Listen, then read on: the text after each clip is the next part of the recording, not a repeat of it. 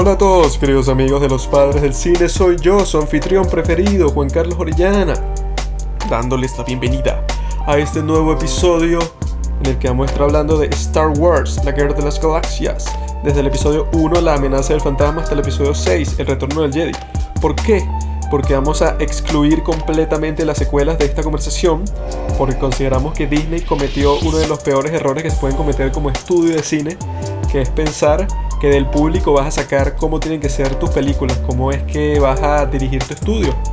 Ya que técnicamente si Disney gasta tanto dinero en publicidad, en expertos que son los que en verdad saben cómo se hace una película, cómo se hace un blockbuster, cómo se le hace publicidad, no tiene sentido que hagan cosas como The Force Awakens, que básicamente fue un remake de Una Nueva Esperanza en todo sentido. Porque supuestamente la gente después de ver las precuelas que estaban llenas de efectos especiales, querían algo mucho más eh, con efectos prácticos, algo que se asemeje completamente a las originales, que son las que le gustan a todo el mundo. Pero nosotros pensamos que eso fue un error terrible y bueno, después pasaron a hacer de las Jedi porque que se vio totalmente fuera de lugar porque no le dieron el control de la trilogía desde el principio a Ryan Johnson, sino que después trataron de ponerle un gran parche con la porquería de, de no sé ni cómo se llama el episodio 9. Pero el punto es que en este capítulo solo vamos a hablar del episodio 1 al 6 porque consideramos que hay que defender a las precuelas. Hay que decir que bueno, obviamente nadie va a discutir que las originales son mejores cinematográficamente porque bueno, representaron una revolución en todo sentido en el mundo del cine.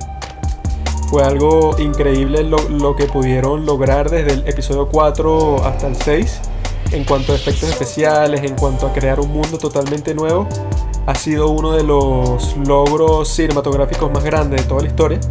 Pero al mismo tiempo la gente, llena de nostalgia, llena de los buenos sentimientos que les proporcionaba esa trilogía original, dejaron que el odio se apoderara de sus almas, olvidando las lecciones de las películas, que no puedes dejar que, que tu corazón se deje llevar por el miedo, por el sufrimiento, hasta que llegue la ira y llegue el odio y todo se destruye. Y eso fue lo que hicieron con las precuelas, diciendo que era una porquería así unos 0 de 10. Cuando, bueno, como dice el gran crítico Roger Ebert, eso no tiene sentido porque él dice que son una maravilla técnica, por lo menos. Y tienen muchas cosas estúpidas, obviamente.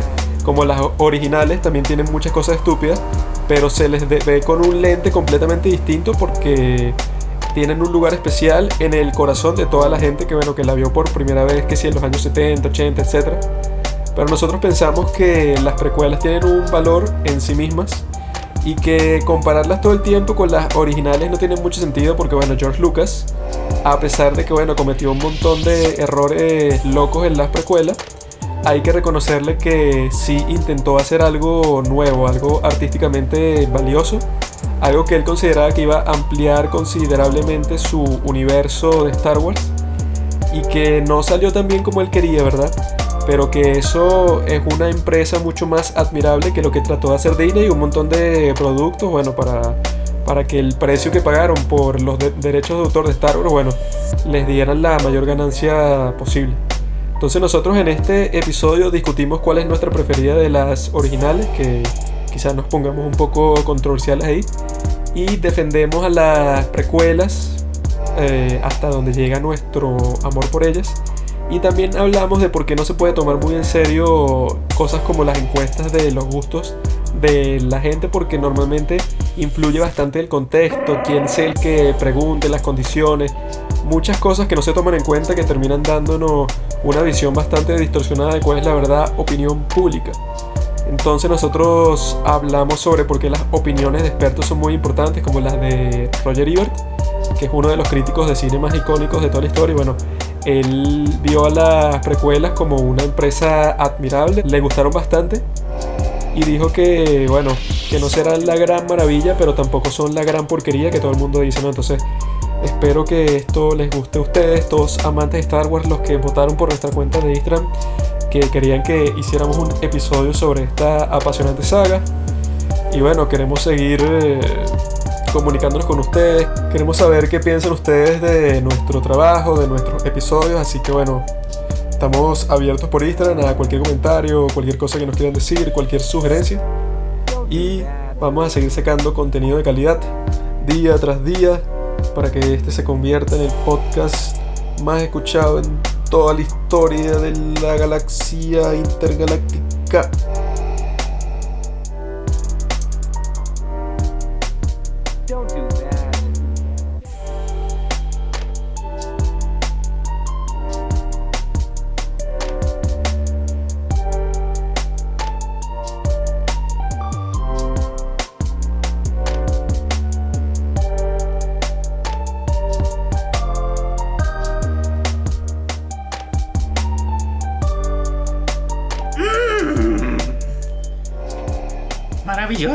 Mente de un niño es.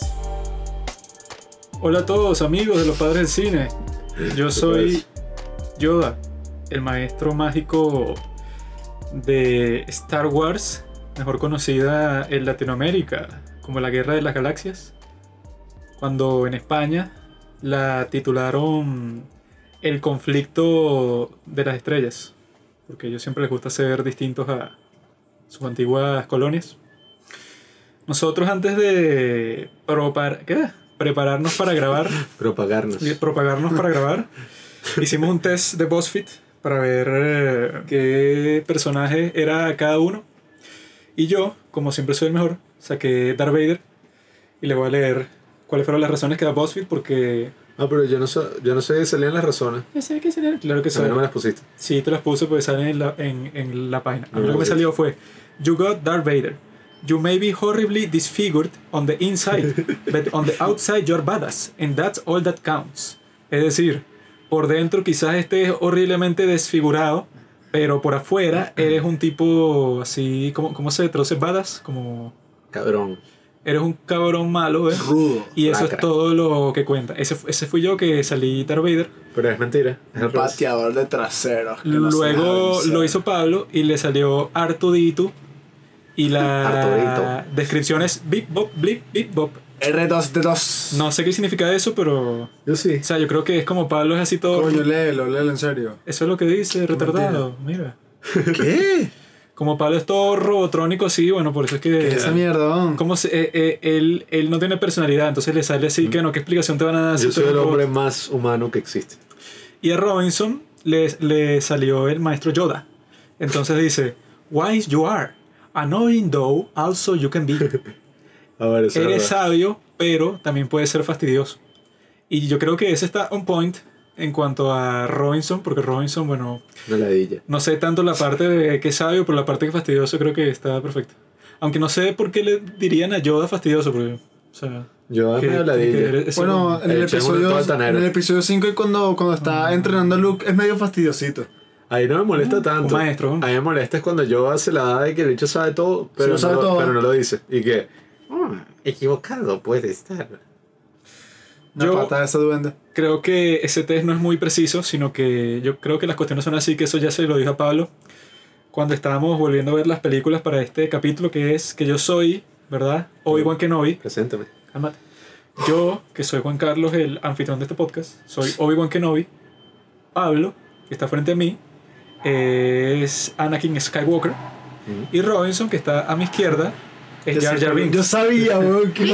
Entonces yo creo que esa sí sería la comparación perfecta porque así vemos este podcast como se... O sea, cuál es la, di- la dinámica. Yo soy el sabio estoico que soy el que guía toda la cuestión, ¿no? Pablo siempre se trata de rebelar contra mí, trata de llevarme al contrario porque él es joven y, y eso, quiere eh, hacer que su maestro no tenga como que todo el dominio sobre él porque, ajá, o sea, se siente como que sobrecogido. Ujú. Y Robinson es como que el comic relief del, del podcast para que cuando la gente esté como que muy ya cargada de todos los conceptos y todas las vainas que hablamos en este podcast y digo, bueno, necesito un break, necesito un poco de calma y para eso está Robinson para hacer ahora. Mm. Exacto, ahí, está, ahí tienen. Eso seguro se están muriendo de la risa en sus yates mientras escuchan esto. Qué mierda. Pero sí, bueno, aquí está Pablo. Ay, preséntame. Habla. Hola a todos. Y Robinson. Bueno, aquí, obligado. Y este capítulo se trata sobre la guerra de la galaxia, Star Wars. No vamos a hablar de la trilogía de las secuelas, pues son una cagada y no vale la pena men- mencionarlas, sino simplemente decir que, bueno, no vean esa mierda, yo gasté mi plata, fui al, al cine a, a ver las tres películas Incluso el episodio 7 de Force Awakening creo que la vimos como dos o tres veces A en el cine. le gustó tanto que la vio tres veces en el cine. Y para los que duden de mi palabra, ¿Qué es pueden googlear reseña de Star Wars Ay. 7, Juan Carlos Orellana. ¿Tú crees que lo que yo escribo lo escribo así porque, Claro. o sea, son mis opiniones verdaderas? Lo escribo porque eso es lo, lo que pide el Tú sistema. lo de que mí. escribías lo escribías por plata, weón. ¿Por qué otra razón? Por Eso eso. es mentira. Juanqui estaba tan apasionado por la película que decía Pero que era son esas, buenísimo. Y O tú no te quedas atrás, Jordan Belfort. Esas son 7, 8 y 9. Y como son una mierda que no tuvo sentido desde el principio, entonces no la vamos a mencionar. Esto ¿Cómo es es, que, ya, ya, ¿Cómo es que estaba la marica de Juanqui antes, Juan Pablo? Y que no. El, epi- el episodio creo que fue el 8 y que de Ryan Johnson, arrechísimo. Esa es la mejor. este la, esa es la más recha de la Yo historia. no dije eso, Ajá, yo, yo dije que de las de la trilogía, que todas son mierda, la de, de las Jedi es la mejor de todas porque es la que medio explora algo nuevo. Todas Yo demás voy a decir algo muy sencillo para... Así, por nostalgia ya. explora algo nuevo. No, no, no, el no. bicho rompió lo que estaba haciendo J.J. Abrams. Lo pues. que estaba haciendo J.J. Robinson. Abrams era una mierda. Entonces Pero Robinson. fuera. No, no, no, no, mierda. Así fuera ¿Qué? como que una copia. Sí, Robinson. No, que es la basura más grande de la historia. Nah, huevo, Te voy a hacer una pregunta muy sencilla, Robin. Dámela, dámela. ¿Cuál es el contrario del amor? La indiferencia. Vamos a ser indiferentes ante las secuelas. Ya todos las vimos, nos sentimos avergonzados por todo lo que pasó tras cámara, todas las muertes, todas las violaciones en la industria de Hollywood, todas las desgracias en el cine. Yo fui a ver la película con mi casco de Darth Vader y toda mi familia. Ahora me siento avergonzado por tener esperanza. Pero Una nueva esperanza. solo podemos hacer algo y es la indiferencia. Por eso es que hemos decidido en este episodio solamente hablar de las precuelas. Bueno, de Star Wars, pues. 1, 2, 3, 4, 5 y 6. Listo, el número de la suerte. No tiene sentido que haya 9 Vamos porque. a-. Ni Rogue One, ni el otro huevón Han Solo, ni nada de nada. Aunque, ojo, Vamos de a bueno. pretender, vamos a pretender no voy a simplemente que ni las secuelas ni todo lo que vino con eso, o sea, nada de lo que ha hecho Disney con Star Wars existe. Como no queremos enfocarnos mucho en el tema de la secuela, la idea es eso, pues tratar de ver como que más claramente si las precuelas son tan malas como la gente dice y las originales son tan buenas como la gente dice. Porque lo que yo he escuchado todo este tiempo en internet, o sea, todo lo que es Twitter, Reddit, el mismo YouTube, pues están las res- reseñas estas que se hicieron súper famosas del tipo este de Red Letter Media, Mr. Pinglet. El tipo hace unas reseñas súper largas de todas las precuelas. Entonces el tipo, ¿verdad? Yo creo que de ahí es que todo el mundo saca los argumentos para decir que las precuelas son una basura así, pero que sí, 0 de 10. Y yo creo que eso es totalmente falso, porque ajá, yo, yo me acuerdo cuando vi las precuelas por primera vez de niño y me encantaron completamente. Eh, o sea, son películas que están hechas para el entretenimiento infantil, pero al mismo tiempo tienen un montón de vainas políticas, como que, bueno, tipo Shrek, pues, o sea, como que tiene humor para adultos y para niños. El gato en el sombrero. Y que están, está todo este mundo que George Lucas dijo que la razón principal para hacer las precuelas era que cuando él hizo las originales, bueno, estaba como que muchísimo más restringido, no solo eh, económicamente, que él dice que con el eh, episodio 5 ajá, le, le dieron mucha más plata que para la primera de Star Wars. Pero al mismo tiempo él tuvo que financiarla por sí mismo toda la plata que faltaba para hacer todo lo que él quería hacer y que fue todo un drama porque tuvo que pedir préstamos de cuatro bancos distintos y él dice que nunca quiso endeudarse y que fue que sí, uno de los consejos más fuertes que le dio su padre. Pero fue, y que bueno, o sea, si no, si no me endeudo, la, No la película tendrá como tres escenas, porque yo, quiero hacer como mil cosas, pero no, no me da el presupuesto. Y que, ojo, un mini inciso aquí, él fue súper inteligente porque creo que él puso un porcentaje de, de toda la merchandising, ¿no? O sea, de todos los juguetes, de todo lo que se hiciera, él tenía un porcentaje y por eso es que el bicho es tan millonario que él tiene, donde él vive se llama el rancho Skywalker.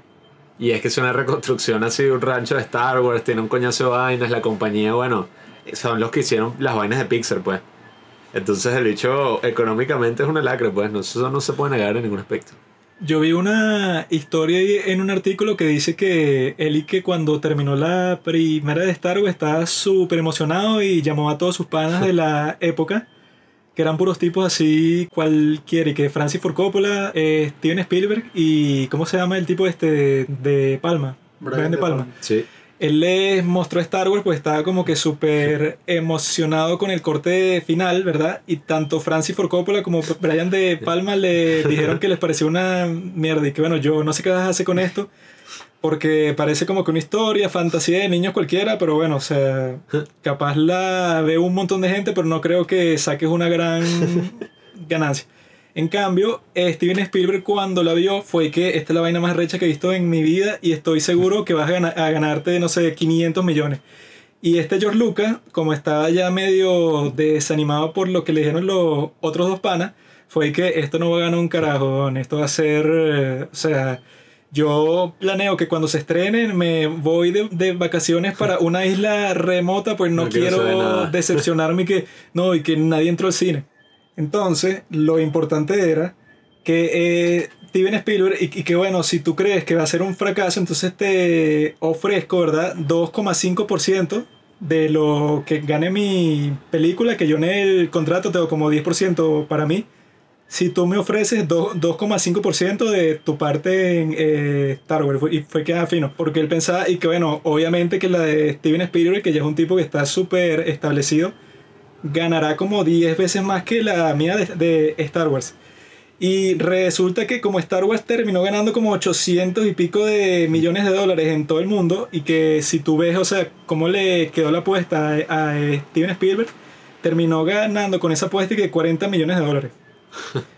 Con O el sea, 2.5%. El 2.5% de la ganancia que fue el trato que hizo George Lucas porque su productor fue, y que bueno, esta película es una estupidez ahí para niños y entonces yo creo que si recupera los reales va a ser mucho, entonces no, no va a haber nada de ganancia para este ¿Y bobo. cuál fue el que le ofreció a él?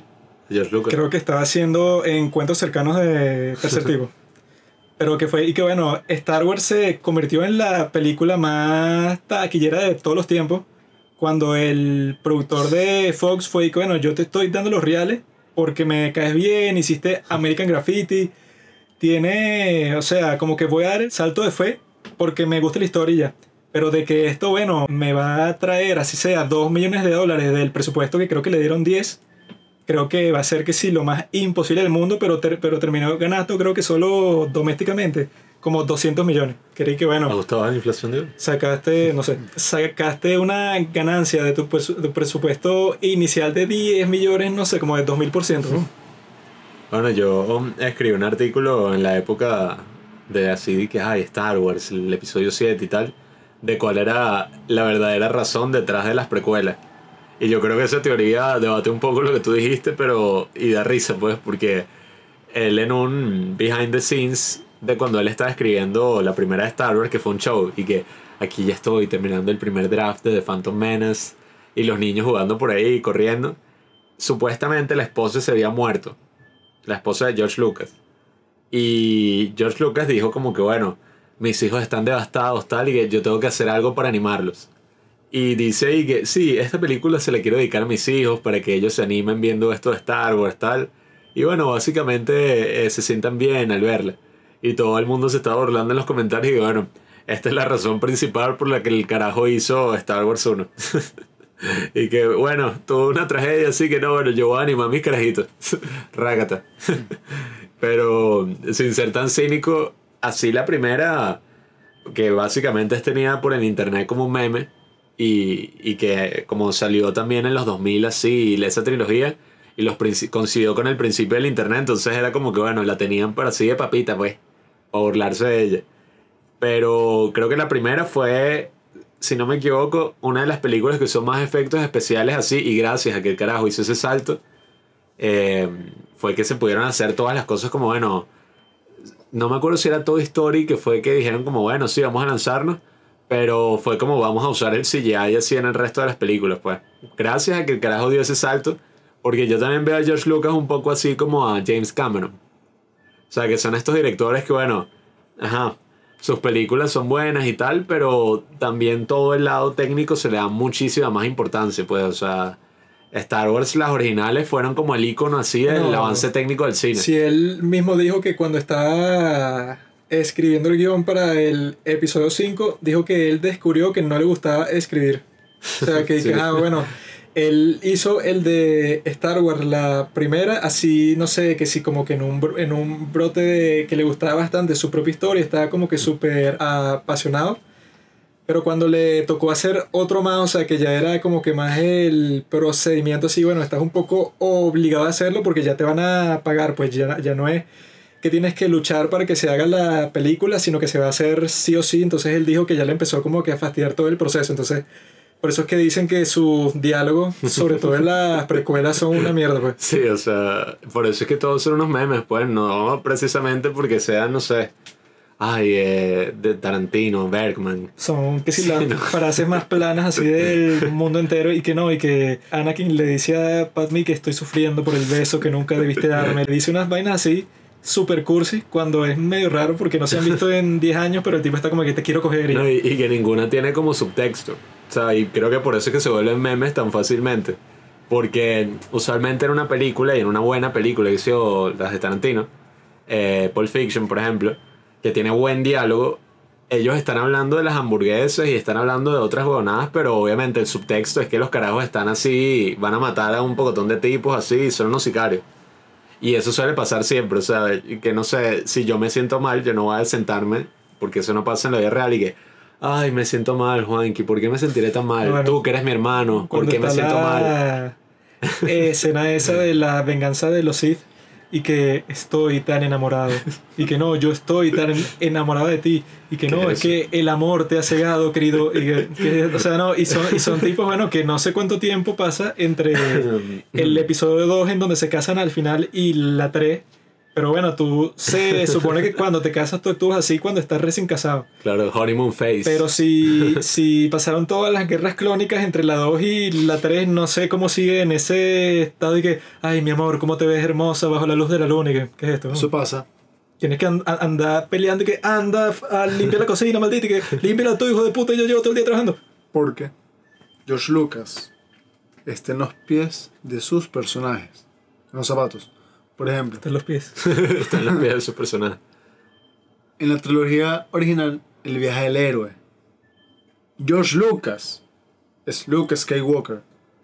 En cambio, él escribe en las precuelas y él no siente lo que está en la página. Aunque Él bueno, pone puras cosas basadas en sus, en sus vagos los diálogos de las originales tampoco es que eran, bueno, Bergman, Sí, pues. no, no, o sea, eran son- buenos, pero No, normales. no, no estoy diciendo que sea, no sé, la, la vaina más recha del mundo. Pero son genuinas. Que esa es otra cosa. Son líneas genuinas. Ya para terminar, bueno, con esto del diálogo, eh, en cuanto a eso de George Lucas, yo vi que él se basó mucho en eso del viaje del héroe, que yo, bueno, no, no le he entrado porque en verdad eso a mí no me importa mucho. Eh, pero todo eso era un show y que Joseph Campbell, el hombre de las mil caras. importarte. No, eso en verdad yo no le doy importancia. O sea, en cuanto a crea- yo como creador, pero George Lucas estaba así todo emocionado con eso. Era como la época así de que el carajo estaba dando charlas y tal. Y básicamente el bicho hizo la historia en base a todo este concepto del viaje del héroe, pues. O sea, eso era como desde antes que ya tenía como esa estructura planeada. Y por eso es que yo digo, o sea, y, y recalco en ese punto que yo digo, Star Wars yo creo que es una historia que de aquí a 100 años puede perdurar y espero que así sea, porque es una leyenda. O sea, ya solo desde el momento en que empieza es arrechísimo. O sea, hace mucho tiempo en una galaxia muy lejana, yo como era carajito y no sabía leer, la primera vez que vi Star Wars yo no entendía y que, ah, pero esto es el futuro. O sea, ¿esto qué coño es? O sea, estar en otra galaxia. Estar en otra galaxia, pero hace mucho tiempo. O sea, entonces es como súper arrecho el hecho de que eso tome influencias de Kurosawa, sea medio setentosa, tal.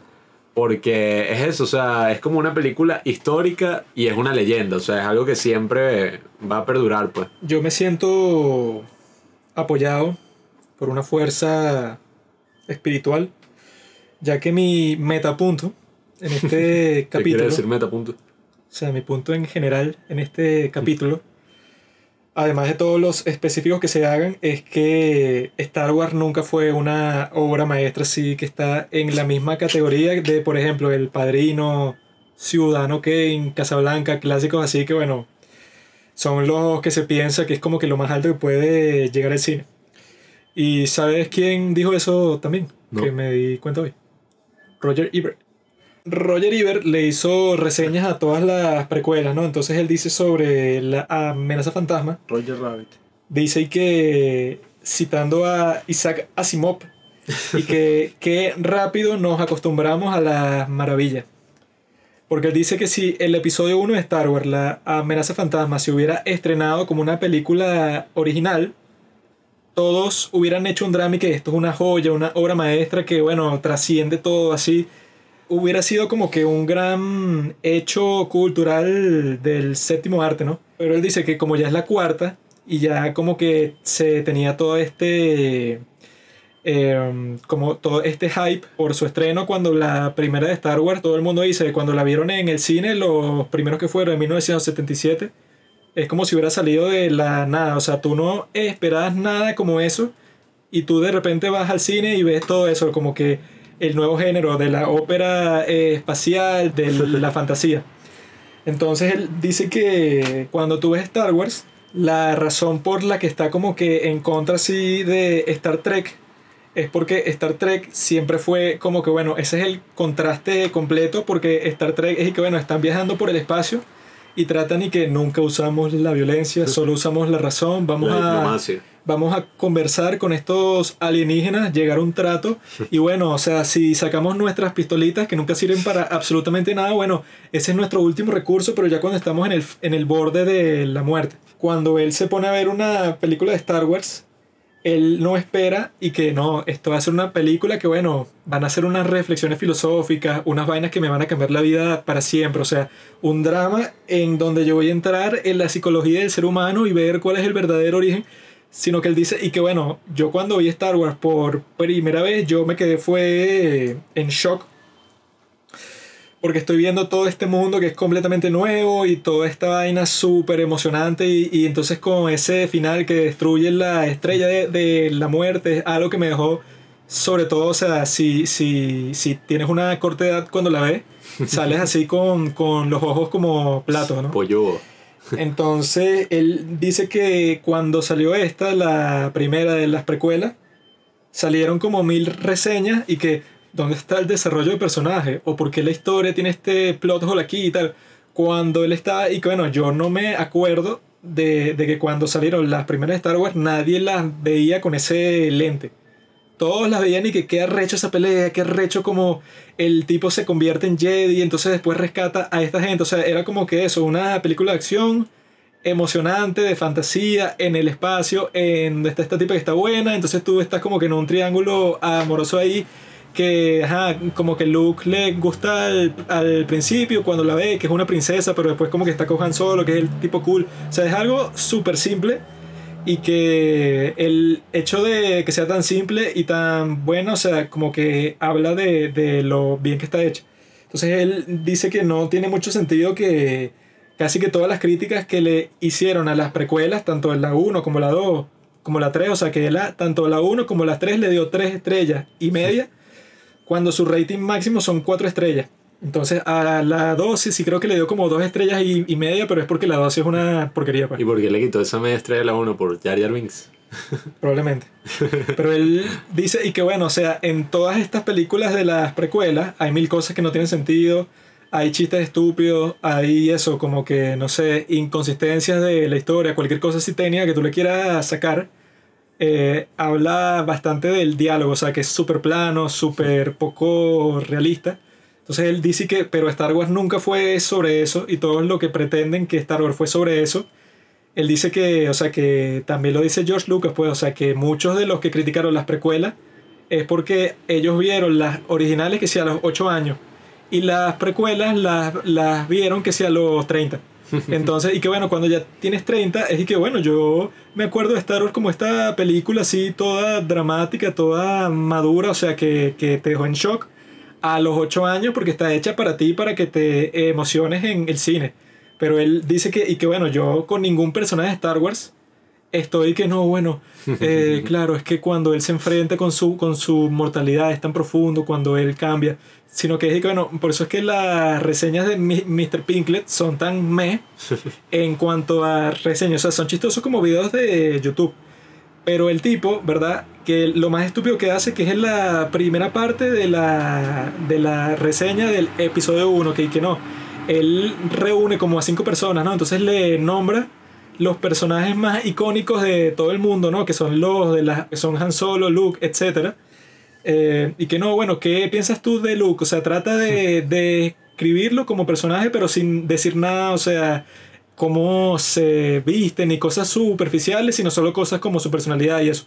Entonces todos los que le preguntan con los personajes, eso puede que si Leia, Han Solo, Luke, dicen y que, ah, bueno, Luke eh, es un tipo como que muy valiente, espontáneo, o sea, tienen como que mil palabras para describirlo, porque bueno, tienen tres películas y, eh, y es el- uno de los personajes que sí más icónicos de toda la historia del cine. Entonces él trata de... ah, ¿Qué piensas de Qui-Gon Jinn? Sí, sí, ¿qué, qué, qué No, piensas vale. tú? Sí, lo comparo con eso de Qui-Gon Jinn. Bueno, Qui-Gon Jinn lo vi como media hora en la primera película, en- entonces los tipos se empiezan a reír y que tipo cualquiera, estoico y tal.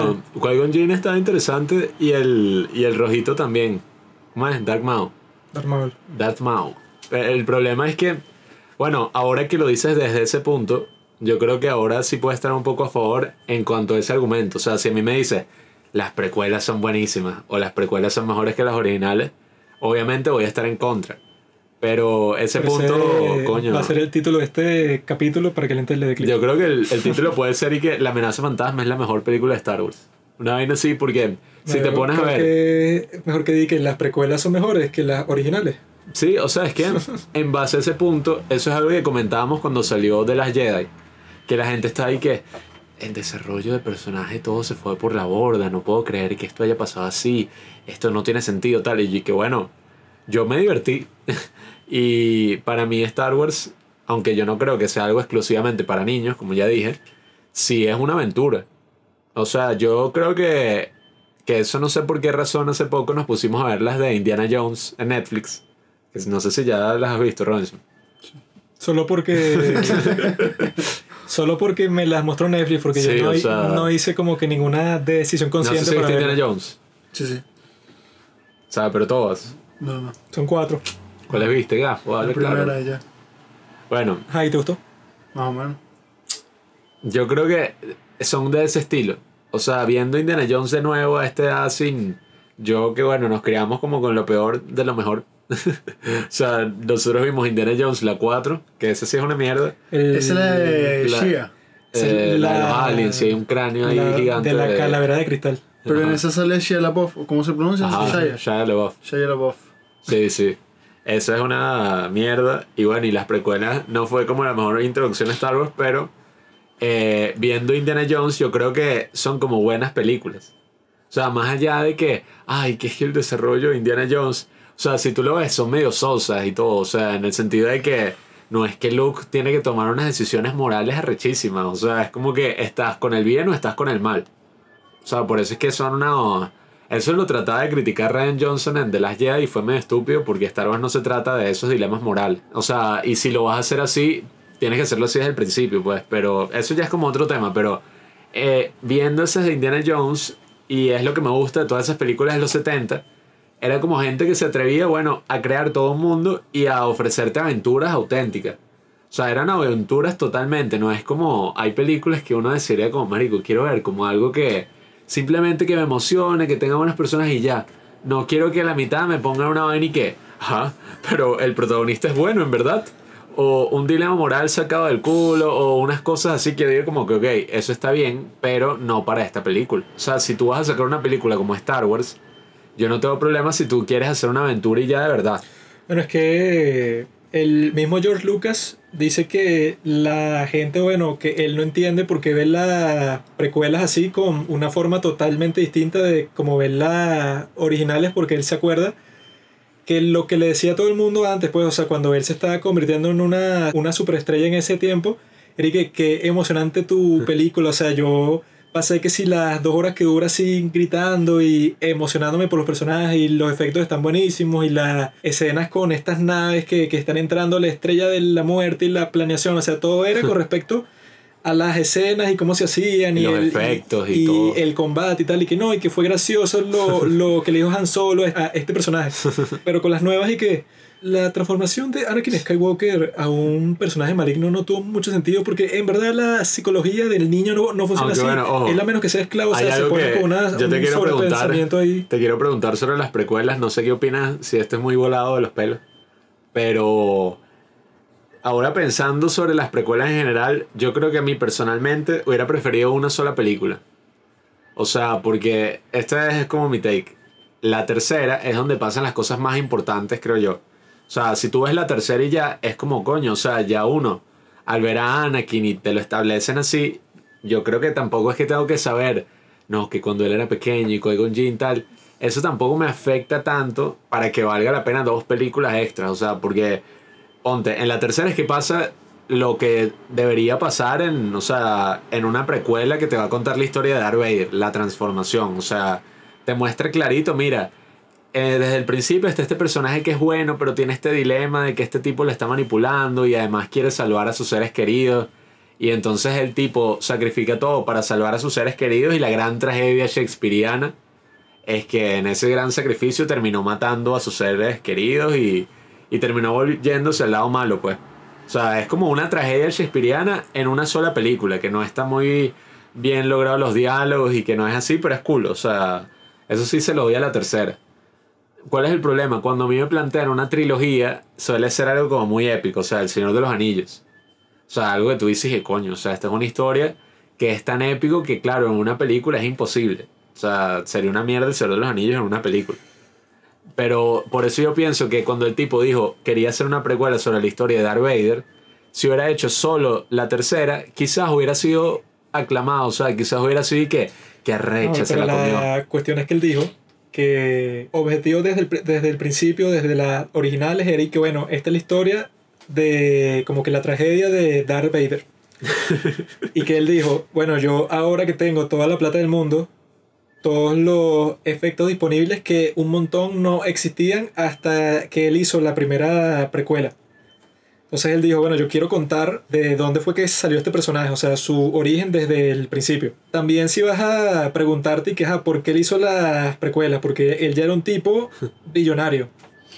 Era un tipo que no tenía ninguna preocupación, ¿no? Entonces, ajá, está la razón esa y que porque los hijos y tal, pero bueno, él para hacer un Eso es medio maldito. él para hacer un proyecto de ese estilo tuvo que haber tenido como 100 razones porque él mismo dice que bueno, tú cuando vas a hacer una Sí, sí. película no la haces por aburrimiento ni por nada, sino es porque tú en verdad quieres hacerla porque es un proceso tan largo Sí, es un trabajo. que, o sea, y eso es cualquier película, incluso una que sí independiente, pero en este caso yo lo que vi, pues, o sea, de cómo se hicieron las precuelas y cómo fue el proceso, fue que, bueno, tres años antes de que esté listo el guion y que no, bueno, ya empezamos con los conceptos de los aliens, para ir investigando todo con los artistas, para ver cuál es el que cuadra mejor y cuando les dan el guion, bueno, meter eso en la historia, pero al principio su motivación principal era que, bueno, como la tecnología es tan buena y yo sé que me van a dar los reales sí o sí, tengo la oportunidad de no solo hacer esta historia de origen de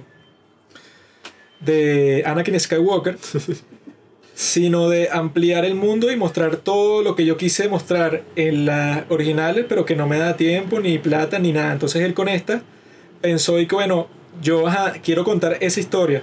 Pero también pasa como el marico de Martin Scorsese con las de, ¿cómo se llama? Pandillas de Nueva York Sí. que él ajá, se inventó una historia ahí cualquiera para contar la historia de Nueva York en los 1800 y pico, que era como que todo un desastre con las pandillas y las guerras así en plena calle, ¿no? Entonces hay como mil vainas históricas, pero que la historia sí no importa tanto, pues él lo tuvo así como excusa para explorar la parte histórica, que era lo que él en verdad le interesaba. Y lo que Entonces- sí está bien logrado, pues. entonces yo creo que pasa algo parecido con esta, pues, o sea, que él y que bueno, ajá, yo quiero contar esta historia y esa es mi excusa para eso, ponerme a investigar con mil conceptos y contar la historia que es la que yo en verdad quiero contar, que es cómo cae una democracia. O Que sea- eso es lo extraño que, que bueno, Sí, sí. es un poco raro que tú quieras contar eso en una película que es ah, sobre fantasía espacial. No, y, Y pero es raro que él dije que la historia, o sea, como que la parte esa del imperio y toda la vaina así como que dictatorial de las originales,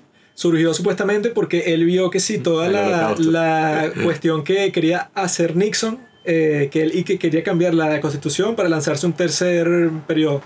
Entonces cuando él, o sea, cuando se supo eso públicamente, este George Lucas como que eso fue lo que le dio el pie para estar y que, ajá, bueno, est- este tipo como que quiere lanzarse un gobierno autoritario y estar en el poder por toda su vida, pero ¿qué pasaría si él logra su cometido y esto deja de ser una democracia. O sea, se puso a pensar, pensar y pensar. Dijo que ahí fue que salió como que toda esa parte autoritaria del imperio contra la rebelión y la república y tal de las películas originales. No, y, y eso se nota clarísimo. Tú ves la. ¿Sabes cuando dice tan, tararán, ta, ta, ta, ta, ta, ta, y salen como que los- la historia, pues, o sea, la sinopsis de la película, qué sé yo, al principio. Es un vacilón porque en las originales es que, eh, bueno, una batalla, sí, en esta tal, una guerra, qué sé yo, y que los rebeldes van a ir en contra del imperio en la gran batalla, la, el gran, la gran arma que tiene. La gran arma. No sé.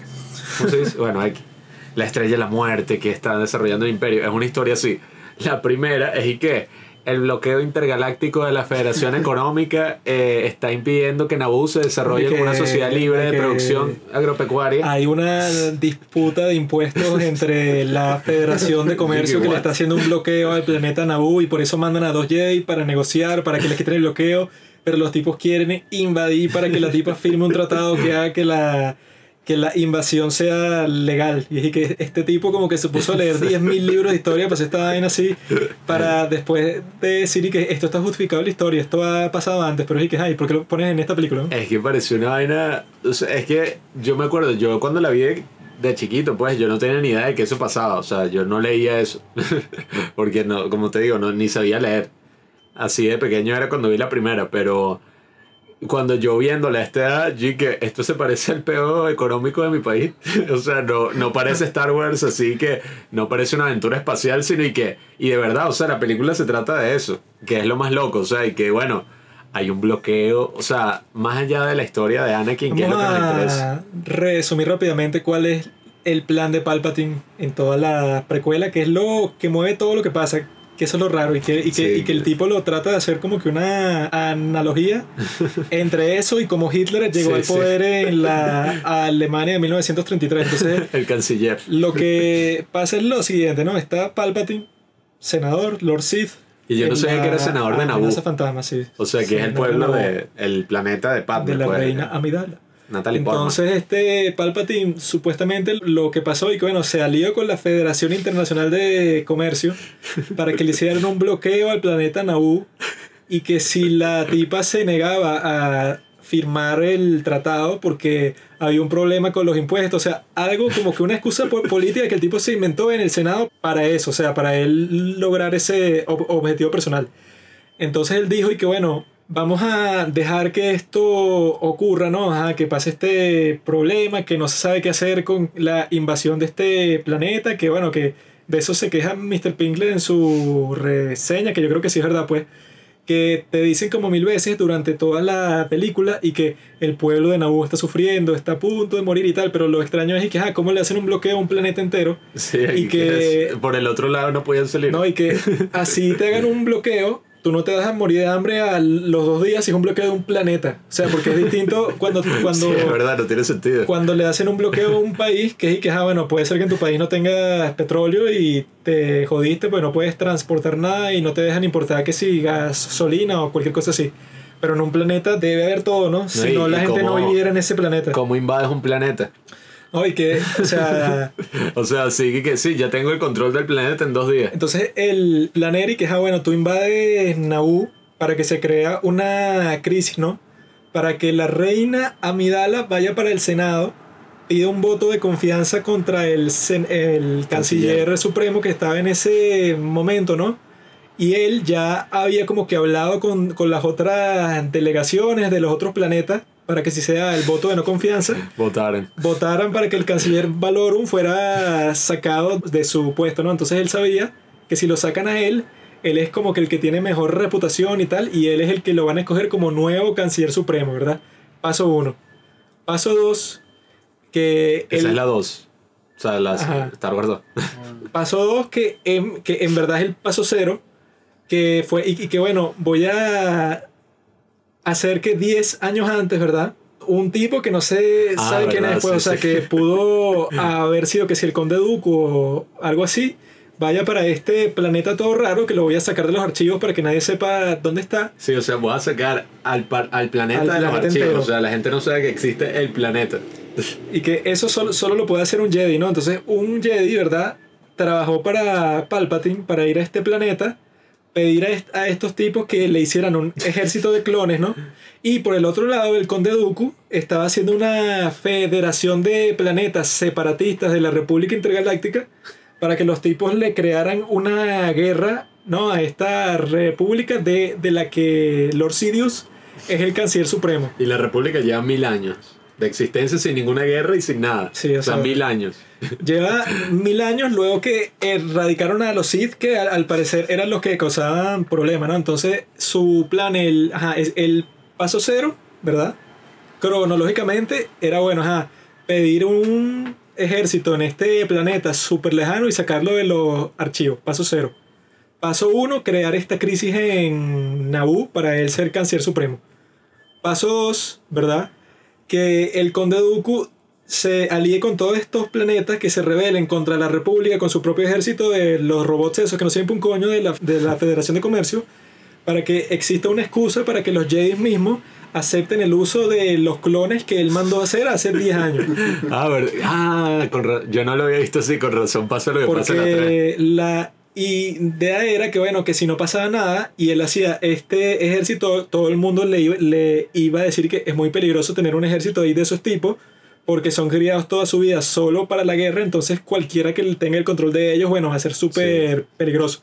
Pero si hace que los mismos Jedi lo acepten, que es muy improbable porque los tipos se la dan que son los honorables, que tienen un código moral muy estricto, bueno, si haces eso, vas a legitimar ese ejército y co- como tú eres el canciller supremo, vas a tener control de todo ese eh, ejército, ¿no?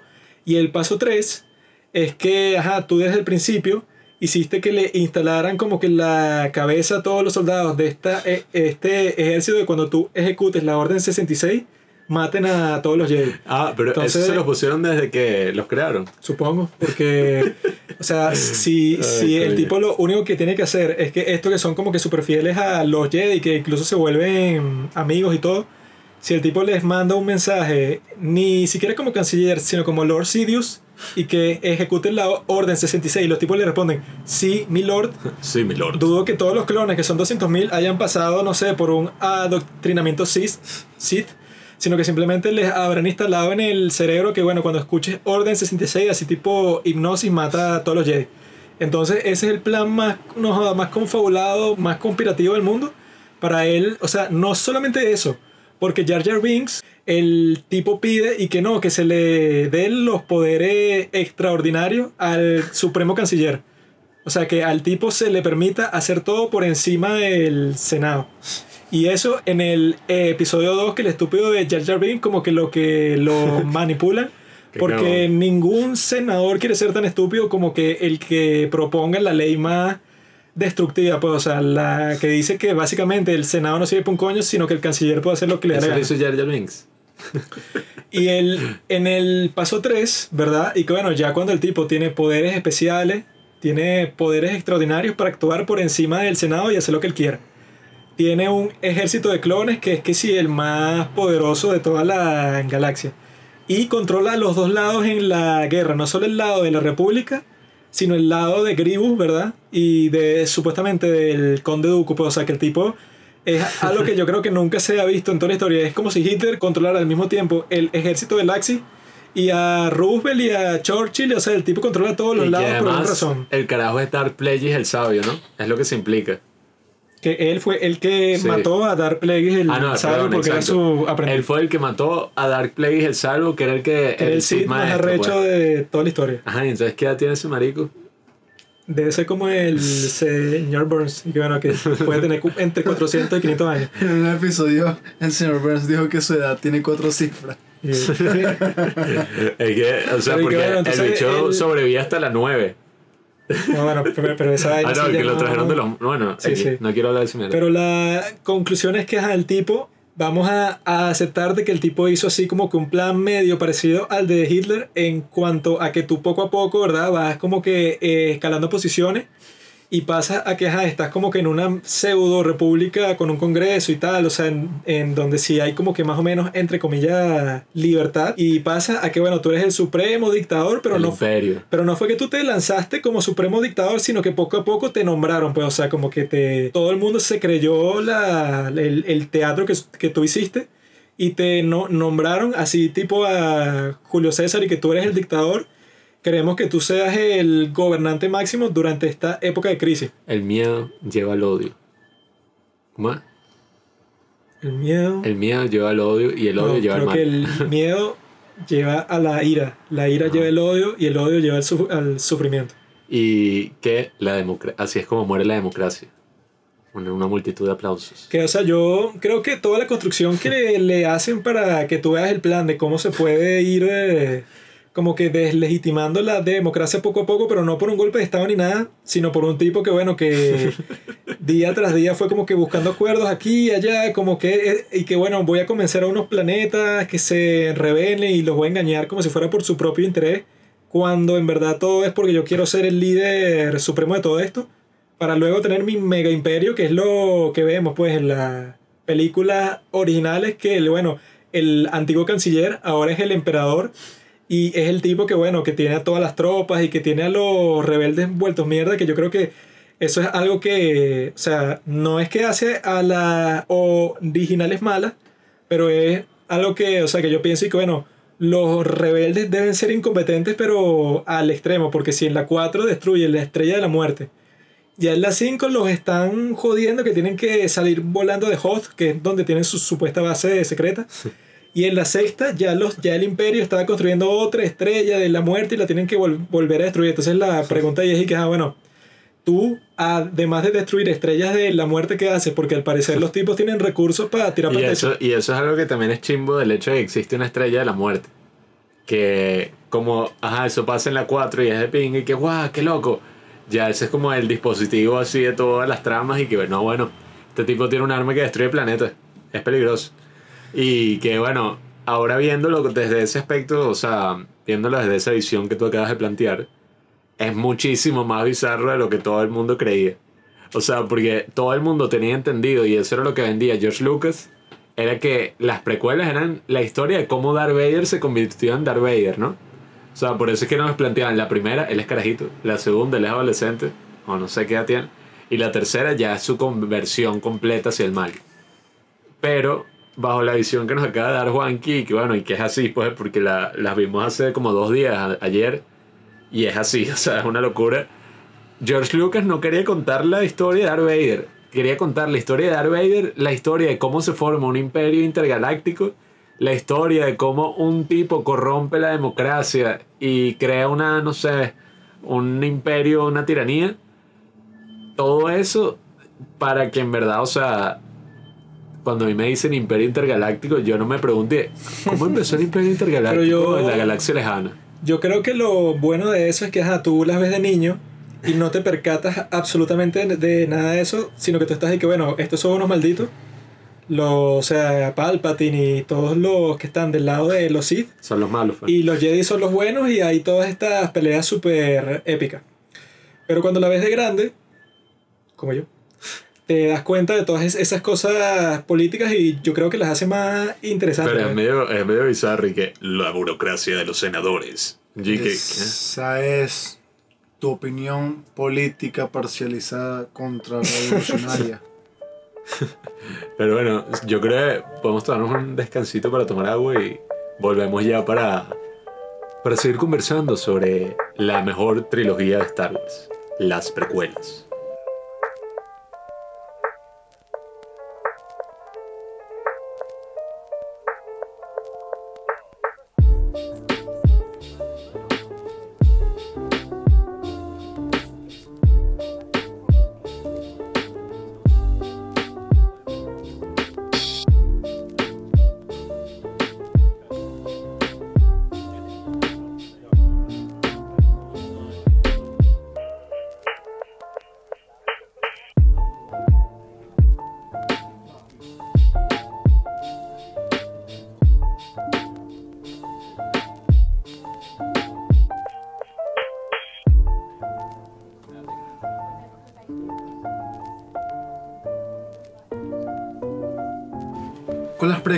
De Star Wars llegué a la conclusión de que lo estúpido te puede hacer, te puede hacer sentir estúpido.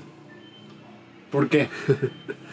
Cuando vi estas películas me sentía como un idiota y que no, este, yo aquí tengo una decisión más para ser apolítico. Porque si no entiendo nada de esto, que es ficción, ¿cómo voy a entender lo que pasa en la vida real relacionado con la política? Y es porque esta vaina es un masaclote, pues.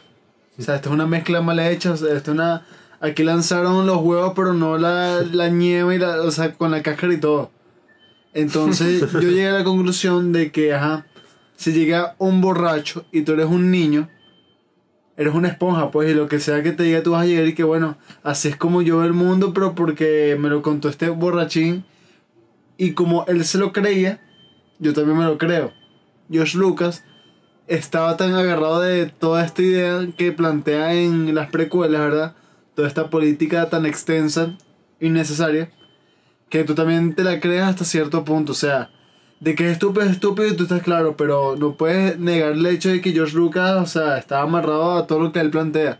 No fue como que algo que él lanzó así de la nada, pues. Bueno, es que Juanqui lo cuenta muy cool, pero si tú vas a ver la trilogía pensando que vas a ver un drama político y de no, eh, no sé qué película haya así que hable sobre el ascenso de Hitler, de un líder dictatorial, pero, o sea, eso está como de fondo, literalmente de fondo, y es y que, ok, bueno, hay un problema político, un bloqueo, pero si Qui-Gon Jinn se monta en la nave, pueden escapar del bloqueo. Y si la princesa llega y Jar Jar Binks, que es el dicho más pedazo de verga en la historia de los pedazos de verga, convence a una so- no sé, a su sociedad submarina, No canjan. a los Ganjan, se acaba la invasión. O sea, Pero a qué me refiero ya. Cuando vi estas películas, no estaba consciente de que estas películas eran un meme. Las veía como Star Wars, o sea, como en ¿Cuándo general, las viste tú, bro? como los 14, 15 años. Ay, ¿no las volviste a ver para este episodio? No. Craso error. Pero escucha, escucha. No estaba consciente de que era un meme y veía todo como Star Wars. O sea, esto no es precuela, esto no es original, o sea, todo es Star Wars. Esta es la como- 1. Esta es la 1, la 2 y la 3. ¿Sabes? La otra es la que 4, la 5 y la 6. Lo veía como que Star Wars en general es una obra maestra, o sea, no lo veía como tan específico. Entonces, o sea, digo que George Lucas está tan amarrado a sus ideas de esta vaina, porque ni en la segunda ni en la tercera como que se reivindica, o sea, sigue siendo la misma mierda. Que sí que, ajá, puede que la tercera sea un poco mejor, pero no es como que la, una es un- la, la primera es una mierda y el resto, ah, no, mejoró. Sino que sigue siendo la misma caca, o sea, pintada de forma diferente. equivocado. Que si un mojón pintado de morado y el otro pintado de naranja, pero sigue siendo un La- mojón. No, no, no. La primera es buena. La segunda es mala. Y la tercera es buenísima. Pero yo creo que eso de la política, lo, lo que te dice así como que principalmente, es que esta desde el principio tenía un enfoque totalmente distinto al de las Star Wars originales. Y en las reseñas estas de Red Letter Media, que son las más conocidas, o sea que cada parte que dura como 10 minutos tiene como 4 millones de visualizaciones. El tipo, su argumento principal es comparar cada aspecto de las precuelas con las originales. Y esa es la forma más retrasada de hacer una crítica, porque si una tiene un enfoque y unas circunstancias totalmente distintas que la, la otra, entonces ¿cómo vas a comparar a la franquicia más icónica de todos los tiempos con las nuevas que, que fueron hechas, eso, o sea, que un poco de forma bizarra, así porque uno no entiende cómo él se le ocurrió la idea y que es voy a mezclar esta historia fantástica, legendaria, especialmente para niños, y le voy a poner toda una trama política, así que bueno, que ningún niño va a comprender jamás, pues. Pienso que las precuelas son muy malas por el hecho de que George Lucas tenía mucha hambre. ¿Mm? Cuando tienes mucha hambre, ¿verdad? Y tienes comida frente a tus ojos, no comes con moderación, comes como un animal. Entonces, George Lucas pasó tanto tiempo sentado engordando sin hacer nada así tan arrecho como en comparación con lo que había hecho con la trilogía original, que tenía esa hambre de ideas, esa hambre, esa hambre de querer demostrar que aquí estoy, aquí estoy todavía, aquí estoy todavía, quiero hacer, quiero hacer, quiero hacer, quiero crear un universo masivo, gigante, quiero extender esta vaina hasta lo inimaginable, pues. Que era demasiado. Cuando él. Si tú eh, tienes tanta hambre, tú no puedes comer tanto, tanto así, ni tan rápido ni nada, porque te va a caer mal. Cuando él le dijeron que iban a hacer otras tres de Star Wars, él y que tenía como un pocotón de guiones y ideas preparadas y que, ok, tomen, Disney, esto es lo que pueden hacer. Y los bichos literalmente Ah. lo leyeron y lo votaron. Sea, Ah, no le pararon George Lucas no lo podemos culpar por ser apasionado por su historia. Pero hay directores así, que o bueno, sea. él, él en esas precuelas habrá tenido demasiada ambición desde el principio que no, yo voy a construir un mundo de 100, plan- 100 planetas distintos. Pero al mismo tiempo sí es chévere que el tipo diga, ah, bueno, tengo esta historia y bueno, tengo tantas ideas así maniáticas para expandirlas en todas las direcciones que estoy dispuesto a hacer una película de más de 100 millones de dólares así en un planeta en donde tienen carreras de pots, en, en donde la gente apuesta y son puros extraterrestres. O sea, eso yo creo que está bien fino. Me sentí estúpido cuando vi las precuelas porque estás como que en una edad donde para ti no es estúpido, así te parezca estúpido hasta que el resto diga que es estúpido, ¿sabes? Como que esto que estoy viendo es idiota, o sea, es una vaina gafa que me parece todo ridículo, pero como es Star Wars, no lo es, o sea, y que, ah, no, que, que arrecho. Pero Ah, cuando me doy cuenta... ¿Cómo te metías en internet, chamo? Porque en cuando- internet todo el mundo de decía que era verlas- una mierda. Todo Después de verlas, mierda cuando veo que todo el mundo le echaba mierda y que todo el mundo pensaba como yo pensaba en el fondo, pero lo tapaba con que no es Star Wars. Todo lo que te la Star Wars de frente es rechísimo y que, ah, no, si es una mierda. Ajá, y tú las viste a los 14, 15 años y no te gustaron. Eso era 2014, weón. Ya. O sea, en que- el 2014. Ajá. ¿Te gustaron ya o no te no. gustaron? A lo que voy, no me gustaron tanto como las originales, que fue las que vi primero, ¿no?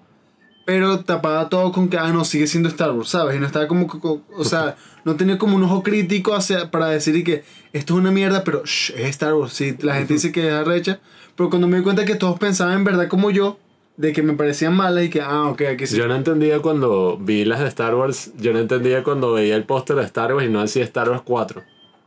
y yo dije, ajá, pero, ¿por qué? O sea, la 4 salió en los 70, la 5 salió tal y la 1 salió ahorita. Yo estaba que, ¿qué? Pero... Él volvió en el tiempo para hacer las siguientes de las precuelas. Pero mi problema específicamente con las precuelas, ya yo creo que es como más a un nivel cinematográfico. O sea, porque ajá, es todo ese drama político y la broma y la historia de Anakin y de Darth Vader y del Imperio y todo. Pero mi problema es que, ajá, o sea, yo viendo la 4, que eso se lo estaba comentando más temprano a Juanqui, viendo la 4, la 5 y todavía la 6, que bueno, Juanqui que es mala. Pero, o sea, no me parece mala, o sea, es como... La serie es medio mierda. O sea, tiene sus huevonadas, pero tampoco, bueno, una mierda. Pero aquí, viendo esas, a mí me pasa que cuando estoy viendo una película, no sé si te pasa a ti, Robinson, yo estoy viendo la película y el DVD dice como cuánto tiempo lleva, pues, o, o lo que sea, el sistema, si uno le pone pausa, lo que sea, te dice cuánto tiempo ha pasado. El Netflix. Yo muchas veces, si me gusta mucho la película, no veo cuánto tiempo ha pasado, pues. O sea, la veo y ya, y ni siquiera quiero saber si le quedan 20 minutos, porque no quiero que, quiero que sea como el cine, pues, que no me diga y que, sí, ya le faltan 5 minutos. Sería un fastidio si en, Ah. en el cine tienes a una esquina de la pantalla y que le falta media hora. El- el- Sí, el- el- eso lo condiciona mucho a uno. El único momento de mi vida cuando yo reviso la hora para ver cuánto tiempo ha pasado en el sexo y que, verga, 40 minutos, no buena. Será 40 Los segundos. padres del cine tienen sexo, para que sepan. sí, No jodas. mucho sexo. Ustedes creen que. no? ¿Ustedes creen que nosotros somos qué? Ustedes creen que nosotros somos un grupo de nets, no jodas. Ahorita en este podcast, si ustedes supieran, si. ¿Por qué usted- ustedes creen que nosotros no grabamos esta vaina? Por aquí tenemos a unas prostitutas que. No, bueno, pero mira, creen- ya, yo no, déjame decirlo del tiempo para terminar el punto. Ay, que vas a negar que tenemos tres prostis al lado. Mucho Star Wars, pero también quiero que me echen una mano allá abajo. Fuera. Retírate de la vida. creo que eso es lo más bizarro que ha dicho en toda la historia del podcast. Mucho Star Wars. ¿Qué Eh, eso tiene sentido bajo qué contexto. ¿No? ¿Qué persona actuaría así, pero normalmente? O sea, en el día a día. También me quiero que me echen una mano allá abajo. ¿Qué es eso? ¿Qué? Yo creo que tú llamas a una prostituta y le dices eso y la tipa sale, no sé, o sea. Creo que eso nunca ha sido dicho bajo ningún contexto en toda la historia. O sea, primera combinación de palabras así en toda la historia. Te he dicho Shakespeare. Pero. mm, O el Marqués de Sade. Pero en fin, viendo las originales, yo. El momento en que uno ve como cuánto tiempo ya esta vaina. en las originales era como el minuto 40 o la hora incluso. Y yo decía, ¿y qué? Berro, es burda de buena porque ha pasado una hora completa y yo estoy tan metido en la historia que yo que bueno. Yo estoy tan metido en la historia que yo que bueno, no me importa, esto puede durar tres horas. Pero en las nuevas, eh, perdón, en las precuelas, yo lo veía a los 12 minutos, pues. O sea, porque tú ves exagerando, como. estás exagerando. Tú ves como. Cállate, cierra esa primera. boca sucia, ¿eh? Tú Tú esta ves como- mañana dijiste que lo veías en el 20. Bueno, sea, 15, 20. Yo creí que en el 12, vos. Tú ves la primera película, cómo empieza y no, o sea, cómo empieza la cuarta. Empieza y que verga, la nave chiquita está escapando de la grande y empieza una balacera y entonces sacan a los robots, se pierden en el desierto. La primera y que, el bloqueo intergaláctico. Sí, señor, parece que el bloqueo ha funcionado. Y entonces aparece una transmisión de la reina Midali que no nos van a convencer a firmar su tratado de comercio. Y, y todo ese peo. O sea, hay como una batallita con unos eso, robots súper de mierda. eh, chistoso porque dice que no tiene mucho sentido si. Ajá, ok, primero. Quieres matar al- a, los, a los dos Jedi. ¿Por qué? Si tú simplemente les puedes decir que, mira, no va a haber negociación, vamos Sí, a sea- invadir fuera de aquí. Porque los tipos de todas formas, o sea, fueron en- enviados para allá. a negociar y, Y ya, pues. si tú sacas un conflicto de esto contra los Jedi, que son unos tipos súper poderosos y violentos, bueno, eso no sirve para tu plan, que es el de Palpatine, o sea, que es el que, bueno, que se efectúe la, la invasión y que los tipos vuelvan al Senado para darles el mensaje de la Federación de Comercio. Entonces, ajá, ok, ponte que tenga sentido matarlo. Pero la forma en que tratan de matarlo es que le echan el gas, ¿no? Sí, y después Los abre la puerta. ¿Qué? Ajá, exacto. Y que bueno, si tú los quieres matar, deja las puertas cerradas, échale gas como por tres horas y después abras y, o sea, que, que bueno, las abren como a los 20 segundos y que ya deben estar muertos. Sí, Destruyan ¿qué? lo que quede de ellos y que si los quieres matar, deja esa mierda así por tres horas y hazte el loco y listo. Es ¿no? que no tiene ningún sentido. Y el hecho de, bueno, en las otras estaban los Stormtroopers. Pero los Stormtroopers no los mataban así también porque tenían una puntería de mierda. Todos en la película. Pero no es que, bueno, habían 100 Stormtroopers y el carajo sacaba el spike. Mataba a todos, no. Aquí los robots yo creo que a mí me ponen a pelear contra un robot de eso así a mano limpia y mato como a 10. ¿Sabes por qué tienen ¿Sabes? Que clac. mala puntería? No. Porque la galaxia, Porque es conveniente para la historia. escucha, la galaxia. Está la galaxia. Galaxia. Esa risa parece un perro a punto de morir. El perro sí de 20 años y que... Así que no puede ya ni, no sé. la galaxia la galaxia la galaxia está en problemas no hay mucha mucho desempleo al igual que en Venezuela entonces. Entonces, ¿qué pasa con los jóvenes aquí? No tienen nada que hacer, no son un poco incultos y se meten a la Guardia Nacional. No saben cómo usar un arma. Eso está pasando en la galaxia. Pero esos eran clones, ¿no? No, no, no. No, los Stormtroopers son personas. Están los clones, pero luego un alistamiento de cualquiera que, que- que Sí, sí. quisiera ser Stormtrooper se puede hacer. ¿Eso cuando pasó? Entonces, Eso pasó cuando el tercer emperador, el hijo de Pal no sé cuándo. cuándo- Ese no sale. ¿qué importa? Escucha. sale supuestamente en las Clone Wars. Coño, escucha mi gafeada. Este, ajá. Entonces, como los jóvenes de la galaxia, Entonces odia a sí mismo. como Este era el congreso del presidente. Escuchen mi café. Entonces los eh. jóvenes de la galaxia no saben qué hacer con su futuro. Quieren enlistarse bajo el manto sagrado del comandante Vader. Él no es el... El comandante Vader dice, El comandante Vader es un comandante de mierda. mira, verdad, Lo que hace es matar a la gente. Y yo quiero en mi poder a muchos muchachos que estén aquí para defenderme por si viene el imperio, que es el otro imperio de la galaxia más cercana, que es la que queda al lado. Entonces todos ustedes van a tener estas armas, así como los guardias aquí tienen esos roles fusiles, ¿verdad? Que no saben dispararlo, pero es puro miedo, papá. Porque si yo ando por la cota mil y me paro un niño, me. Yo lo que digo es lo siguiente. Sí. Es verdad, obviamente, eso nadie lo va a discutir, que las originales son mucho mejor cinematográficamente que las precuelas, En todo, en todo. obviamente. Pero, En No. todo. o sea, Sí, acepta, acepta los son vamos a llegar a un acuerdo. mejores cinematográficamente. ¿Qué significa que sean mejores cinematográficamente? Cinematográficamente en todo. que todo lo que tiene que ver con técnica cinematográfica, ya sea eso, están mejor editadas, la historia mejor, el, el guion, la forma en que cuenta la historia a través de la parte visual. Obvio que eso es mejor, ¿no? Pero cuando veo las precuelas, ¿verdad? Y las quiero comparar todo el tiempo con las originales para decir cuáles son mejores, no tiene sentido porque desde el principio todas las circunstancias son distintas. O sea, George Lucas tenía creo que treinta y pico de años cuando hizo la primera de Star Wars. Cuando hace la primera, las precuelas tiene cincuenta y pico, ya ha tenido hijos y ha pasado por un montón de vainas. Le interesan otras cosas, obviamente que va a querer hacer la película muy distinta, ¿no? Y que la opinión pública siempre va a ser una mierda, sobre todo de, de gente que no es experta, que, que eso es lo que dice Malcolm Gladwell. O sea, tú ves la reacción que tiene Roger Ebert, ¿no?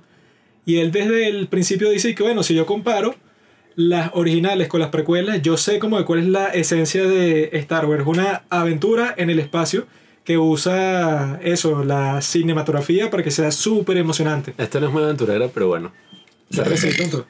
Es súper mega aventurero y que van para Tatooine, hay una carrera, hacen una apuesta, Sí, gana este tipo, tienen una pelea con Darth Maul, o sea, pasaron un montón de vainas. Ah, bueno, Pero- aventurera pero- en cuanto al niño, pues. Pero el punto de eso es que, ah, bueno, ajá, este tipo, Roger Ebert entiende que, que, bueno, estas películas, las precuelas son distintas, pero se parecen a la esencia de Star Wars en tal y tal y tal cosa que lo dice en su reseña. La mayoría de la gente que está en internet cuando salió el cine o cuando vio las precuelas por primera vez, lo primero que se le ocurrió decir y que bueno, voy a tratarla con toda la lógica del mundo como si fuera una película cualquiera que tiene que regirse por reglas lógicas cuando Star Wars nunca se rigió por ninguna regla lógica de ningún tipo. Entonces, y que bueno, la gente cuando ve algo nuevo, ¿verdad? Que ellos tienen en su mente una visión súper romantizada, súper no- súper nostálgica de las Star Wars originales, porque deben ser que si sus películas preferidas de toda la historia. Ahora, cuando ven las nuevas, esperan sentirse exactamente igual a como se sintieron hace 20 años cuando vieron las primeras, algo que en principio es imposible.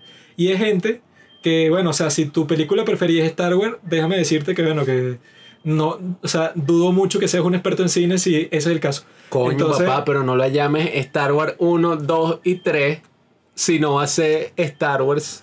Vea, mano, tú me vas a perdonar, pero yo cuando vi la guerra de la galaxia, no. chao. Pueden llamarse igual, pero si son Coño. 20 años después Es burda y tú esperas sentirse, sentirte exactamente igual cuando la veas, ya es eso que tú le estás proyectando tu propia fantasía. Y que, o sea, por eso es que dicen que la opinión de los expertos siempre va a valer más porque saben cómo expresarse sobre lo que están viendo, que eso lo dice Malcolm Gladwell en el libro ese que estaba viendo. Los expertos no saben. Porque, mu- porque muchas veces cuando están sacando un nuevo producto, sea de cualquier tipo, sea en comida, sea en- incluso del diseño de una silla para oficina y tal. Eso es todo un mundo. Entonces- Yo he estado viendo y es todo un mundo. O sea, él cómo funciona una silla. dice todo. que bueno, cuando tú empiezas a hacer las pruebas de mercado, que el tipo que hizo la silla, que no me acuerdo el nombre, ahorita lo busco, dice que ajá, él hizo esta silla, pero todo un proceso, pues, y que no, esto tiene un mecanismo Esa es la que, que es la más ergonómica que hay. Creo que sí. Que vale como 1200 dólares. Creo que es eso, pero que, o sea, el estándar de la silla, cuando el tipo saca este nuevo prototipo, es que, bueno, que lo primero es la estética, ¿no? Que tú la veas que esté toda acolchada, que se vea casi que como un trono, pues que está así con una tela especial, con piel de no sé qué vaina, o sea, algo bastante flashy, pues, o sea, que tú la compres y tú eres el jefe y que yo solo me siento aquí. Piel de cachicamo. Pero este tipo fue, y, y- que bueno, eso está bien, ya, ya yo he hecho varias sillas de este estilo, pero esta nueva silla va a ser con un mecanismo así que no, yo me puse con mil ingenieros y que cuál sería el diseño más cómodo, pero así hizo como mil pruebas y gastó mi- millones de dólares y pasó como tres años en eso, ¿no? Cuando se le empieza a mostrar a la gente, o sea que empieza a hacer una encuesta así de mercado ve que la gente eh, o sea, que dicen que el rango que tú tienes que, que estar cuando vas a empezar a vender una silla es que en estética el puntaje que te den entre 1 y 10 esté mínimo 7.5. Si no estás en 7.5, lo más probable es que cuando la gente vea tu silla en la tienda se que... "Eh". Entonces el, el tipo empieza a hacer este estudio de mercado y la gente en estética le está dando como un 3. Y él está ahí que, bueno, o sea, pasé Mm. como 3 años haciendo este prototipo. Si tengo que quitarlo todo o hacer un desastre y que, bueno, le tendré que poner así como las sillas tradicionales, que sí, un montón de cojines así por todos lados para que se vea mejor. Pero la silla en comodidad tenía como un 8, un 9. O sea, que así que sí, mucho más alto el índice de todas las otras sillas que él había hecho que eran súper tradicionales. Entonces el tipo dijo, y que bueno, o sea, ya yo voy a tener que hacer un salto de fe, porque esta silla, bueno, me, me costó de- demasiado hacerla, y como he hablado con un montón de expertos, o sea, que, que ya, ¿verdad? O sea, tú haces un, un análisis de mercado con la gente cualquiera que son las que los van a comprar. Pero también hicieron un análisis de mercado entre puros expertos así eh, como que de diseño, de ingeniería y tal, y a los tipos les encantó la silla, o sea, que les dieron que sí, 10 de 10, y que esta es la silla más arrecha que hemos visto en toda la historia, ¿no? Entonces, sacan la, la silla al mercado y es todo un furor que nunca se había visto antes y que no, a- ahora y que la tienen en un museo de Nueva York de arte moderno porque que les parece hermoso el diseño y entonces esa, o sea, como se vuelve trendy, todo el mundo la quiere en su oficina porque se empieza a crear así como mil publicidades y que esta es la silla del futuro, si tú quieres ser cool, tienes que comprarte esta silla que bueno, que es carísima, pero, pero que bueno, que tiene toda esta eh, estructura científica, o sea, que no es una silla cualquiera, sino que es así para que tú te sientes y pases ahí todo el día perfecto, o sea que eso es lo que dicen cuando hacen la prueba, es que tú la ves y te sientas como cinco minutos, ¿no? Pero la prueba real es que las llevas Claro. para las oficinas en donde el tú vas a estar contexto sentado todo el día. donde, en el contexto donde funcionan, pues. Y a los tipos cuando las llevan en, en un sitio en donde vas a estar sentado todo el día, los tipos les encantaron y que no, y que se me fueron mis problemas de espalda, me siento buenísimo, cuando llego a mi casa estoy menos cansado, ¿no? Pero en las encuestas todo el mundo decía que era una cagada. Cuando la gente que conocía de diseño, que conocía de todas las cosas que se comparten para hacer esta clase de productos, les encantó y que la describían con un lenguaje totalmente distinto. Así que ergonómicamente, en un ambiente práctico, creo que sería esencial que tal. O sea, lo- los tipos, como eran expertos, sabían cómo enfocar un producto nuevo, ¿no? Entonces, el tipo lo que te quiere decir con todo esto es que siempre lo nuevo, ¿verdad? Tú cuando ves algo nuevo y que, bueno, que tú no eres como que muy... eh, o sea, no sabes mucho de ese campo. Ponte que ves un... O sea, que tú casi no juegas videojuegos, juegas puro FIFA y ya. Entonces ves este juego nuevo que no tiene nada que ver con cualquier juego de antes, tiene unas mecánicas todas nuevas, es de mundo libre, pero es algo completamente nuevo.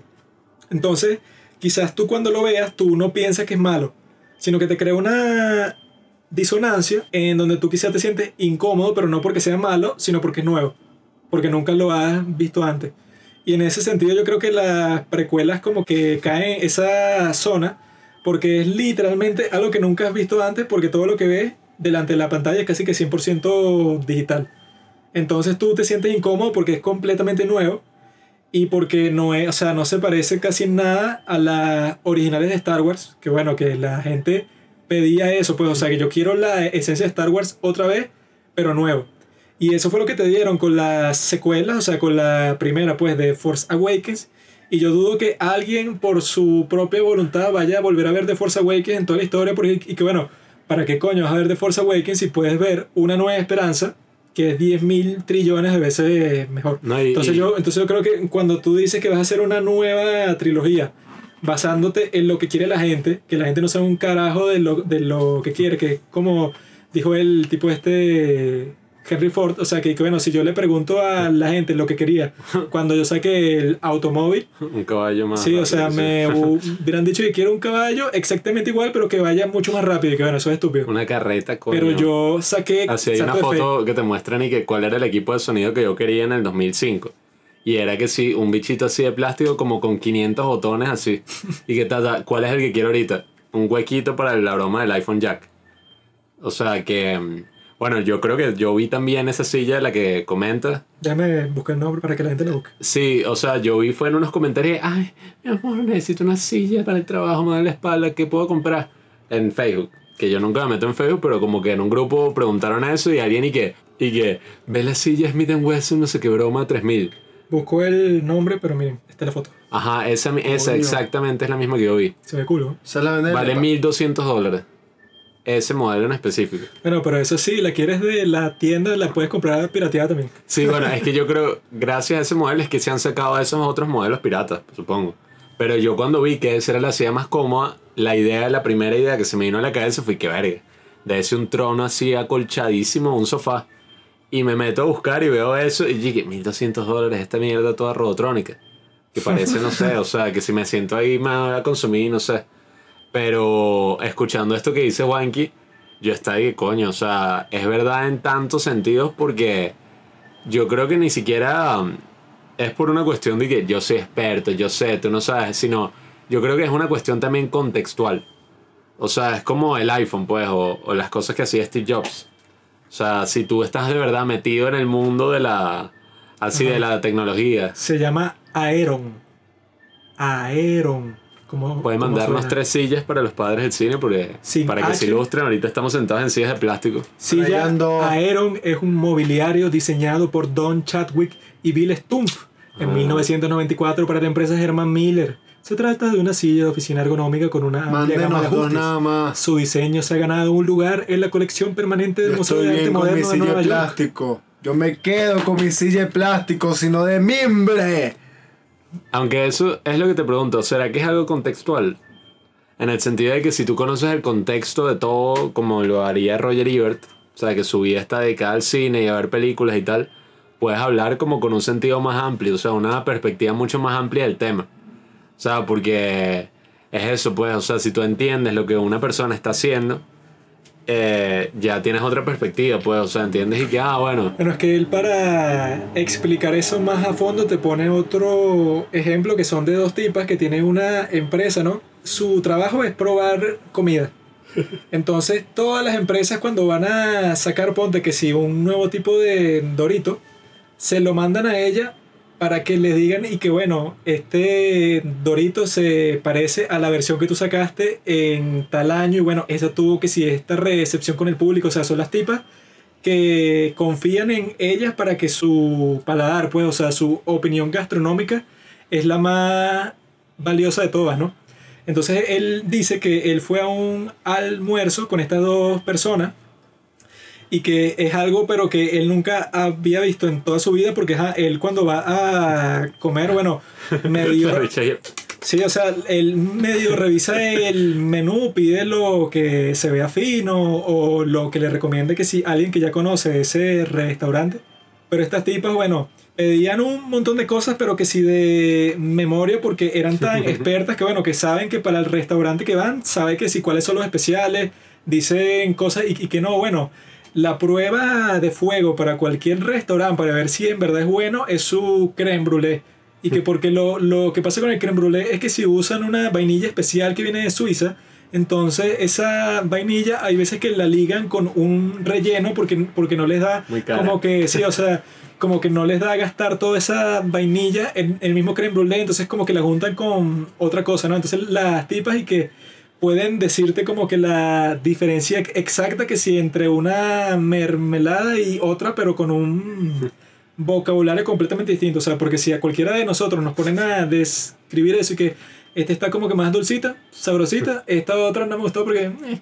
Pero esta Tiene un helado interesante. tienen un estudio gastronómico pero súper extenso, ¿no? Entonces usan un montón de palabras y que esta tiene como que una textura un poco como la mostaza, pero eso es porque si tú sabes y que no sé, que si la temperatura de cocción de, no sé, de la azúcar que usan para esto, entonces te darás cuenta que, eh, o sea, que se parece como que el proceso que hacen el café colombiano, entonces por eso le queda de este color. Entonces yo cuando veo que un platillo Como- viene de este color, Como el carajo que prueba los helados de Ben Jerry's. Así que. Sí, o sea, que son... Así como por media hora y es que, ¿qué estás haciendo? Son O sea- tipos que literalmente le, de- le dedicaron toda su vida a eso, ¿no? Entonces uno cuando dice que, ajá, que cambia completamente tu experiencia, si tú tienes de repente como que este vocabulario todo científico para describir la comida. Entonces estas tipas y que, o sea, tienen como que incluso que si una medida oficial y que bueno, del 1 al 10 en, en textura, del 1 al 10 que si en qué, qué tan ácido es, qué tan salado es, pero que tienen tantas palabras que uno no conoce para describir la comida, que si a mí me piden, y que, bueno, diferencia, no sé, entre esta pasta y esta otra. Entonces tú dices que esta está más rica, esta no, y bueno, si te piden que expliques por qué, tú estás casi que perdido. Y eso pasa con todas las cosas, pues, o sea, no solo con la comida, sino con eso, o sea, puede pasar con una película, con una canción, cualquier cosa. Entonces, estas tipas, su opinión vale mucho más porque pasan literalmente todo el día y que, bueno, han probado todas las comidas, han viajado por todo el mundo, eh, o sea, tienen un entrenamiento que no tiene casi nadie.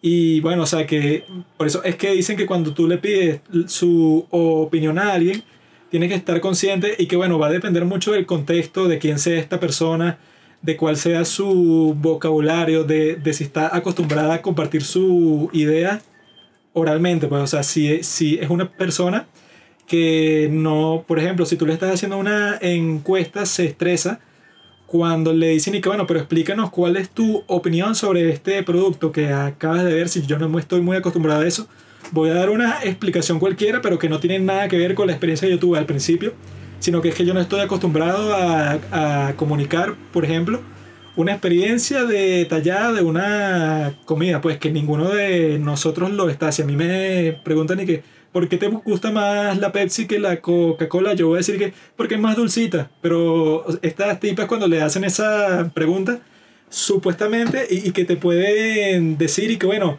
esta Coca-Cola la hicieron, o sea, salió de, de la fábrica hace un año, viene de esta zona de los Estados Unidos, que es donde le ponen que, que si menos corn syrup, que si en e- este estado que en otro, que si por una ley que existe, o sea, son tipas con un conocimiento que nadie tiene, ¿no? Entonces yo creo que pasa lo mismo con las películas, tipos como Roger Ebert, que han visto 700.000 películas, son capaces de, bueno, yo te voy a hablar sobre las precuelas, pero de una manera totalmente distinta. No voy a dejar que mi nostalgia que tengo sobre las originales, o sea, que él tiene reseñas de todas las originales de Star Wars, De su momento. y no sé, pero que dice que son unas maravillas así y que no, bueno, buenísimas, así cuatro estrellas, todo es perfecto. Entonces él dice que bueno, cuando él hizo las reseñas de las precuelas y que bueno, es súper injusto si las comparas con las originales, saldrían muchísimo peor paradas porque bueno, ya tú entras con, con una expectativa. En cambio, cuando vieron las originales de Star Wars, era algo completamente nuevo y que bueno, fue un golpe de suerte en la cultura, pero que sería lo más injusto del mundo si tú estás ahí que Han Solo se convirtió en un personaje icónico, mientras Jar Jar Binks es un estúpido, o sea, No, y, y que además es un punto importante de hacer porque ahorita estamos en una época donde la opinión de los expertos está muy, pero muy puesta en duda. Eh, sobre todo con todo este ambiente político, las elecciones, la... sobre todo cuando los expertos se ponen a hacer predicciones, que yo creo que ahí es cuando en verdad suelen ocurrir los fallos. Que es como dicen, pues, y que no, para predecir el futuro todo es incorrecto, pero para explicar por qué pasó todo y por qué se equivocaron en todo, o sea, tienen todas las respuestas. Ya el tipo que se encarga de las encuestas de, de New York Times se, se disculpó, pero de una forma muy extraña. Porque yo estaba eh, escuchando ese capítulo del podcast de, de New York Times, de Daily. The Daily. Pero es raro porque yo pensé, o sea, en la descripción dice que ah, él se va a disculpar por el fallo tan grande que tuvo en el 2020, que él dice que es mucho peor incluso del, do- del 2016. Pero una de las razones principales que da de por qué fallaron las encuestas es porque Trump dijo que medios como The New York Times son fake news. Entonces, claro, la gente cuando va a responder las encuestas, si te cae bien Trump, no vas a responder la encuesta de The New York Times, sino que lo vas a tildar de que noticia falsa y lo vas a ignorar. Entonces no es, no es culpa de ellos, que la hicieron como la mierda. No, es vale. culpa de Trump que les puso como que eso, como que un mal contexto ahí y por eso es que se equivocaron Pero su trabajo es saber eso, pues, antes de, de que ocurra. Pero ahora, en cuanto a ese punto de tú hacer las precuelas, yo creo que, bueno, tampoco es la mejor, la silla más ergonómica del mundo. Pues no es que son unas películas así que, que verga, tú las ves ahorita y que no entendíamos lo que él estaba haciendo. Y que cambiaron el cine para siempre. Sí, o sea, tampoco así. Sin embargo, yo creo que, y habría que ver qué pasaría si las estrenan ahorita, pero yo creo que en el internet, o sea, a medida que pasan los años, ya la conversación de si son buenas o malas se ha dejado de lado y se convierten en memes, o sea, hay videos de YouTube de media hora de que, bueno, todos los memes de las precuelas de Star Wars, o sea, porque, bueno, habrá uno que otro meme de las, de las originales de Star Wars. que Son como sí. tres o cuatro, ¿no? Sí, que it's a trap. O y que no, y que no sé, o sea, una que otras cosas, pero sobre todo las precuelas. Entonces yo creo que películas como Star Wars, como Shrek, que son como que están más arriesgadas toda esta cultura del internet, quién sabe qué hubiera pasado si las estrenaran ahorita. O, o si uno las ve con la perspectiva que tiene ahorita el internet. Yo creo que mucha gente disfruta ahorita ver las precuelas mil veces más con todos los memes y las referencias que hay que en el momento en que salieron. O sea, porque nosotros viendo la 3 y todas estas que vimos estábamos era cagados de la risa en todos los momentos y que, guay, que, que idiota, mira lo que dice y esto y que no, y este meme aquí y este meme allá. O sea, es algo súper, súper interesante porque, bueno, Sí, es que yo creo que es mucho más positivo que tengas esa reacción cuando las ves que el odio que le tuvieron por mucho tiempo y que arruinaron Star Wars. Jar Binks es el peor personaje del mundo. Sí, cuando el mismo George Lucas dijo que cuando él sacó la primera de Star Wars y que bueno, todo el mundo dijo eso exactamente igual pero con Citripio y que Citripio es una basura de personaje. Yo, Sí, yo sí, casi me salgo del cine porque era un fastidio, decía puras estupideces, era mega fastidioso.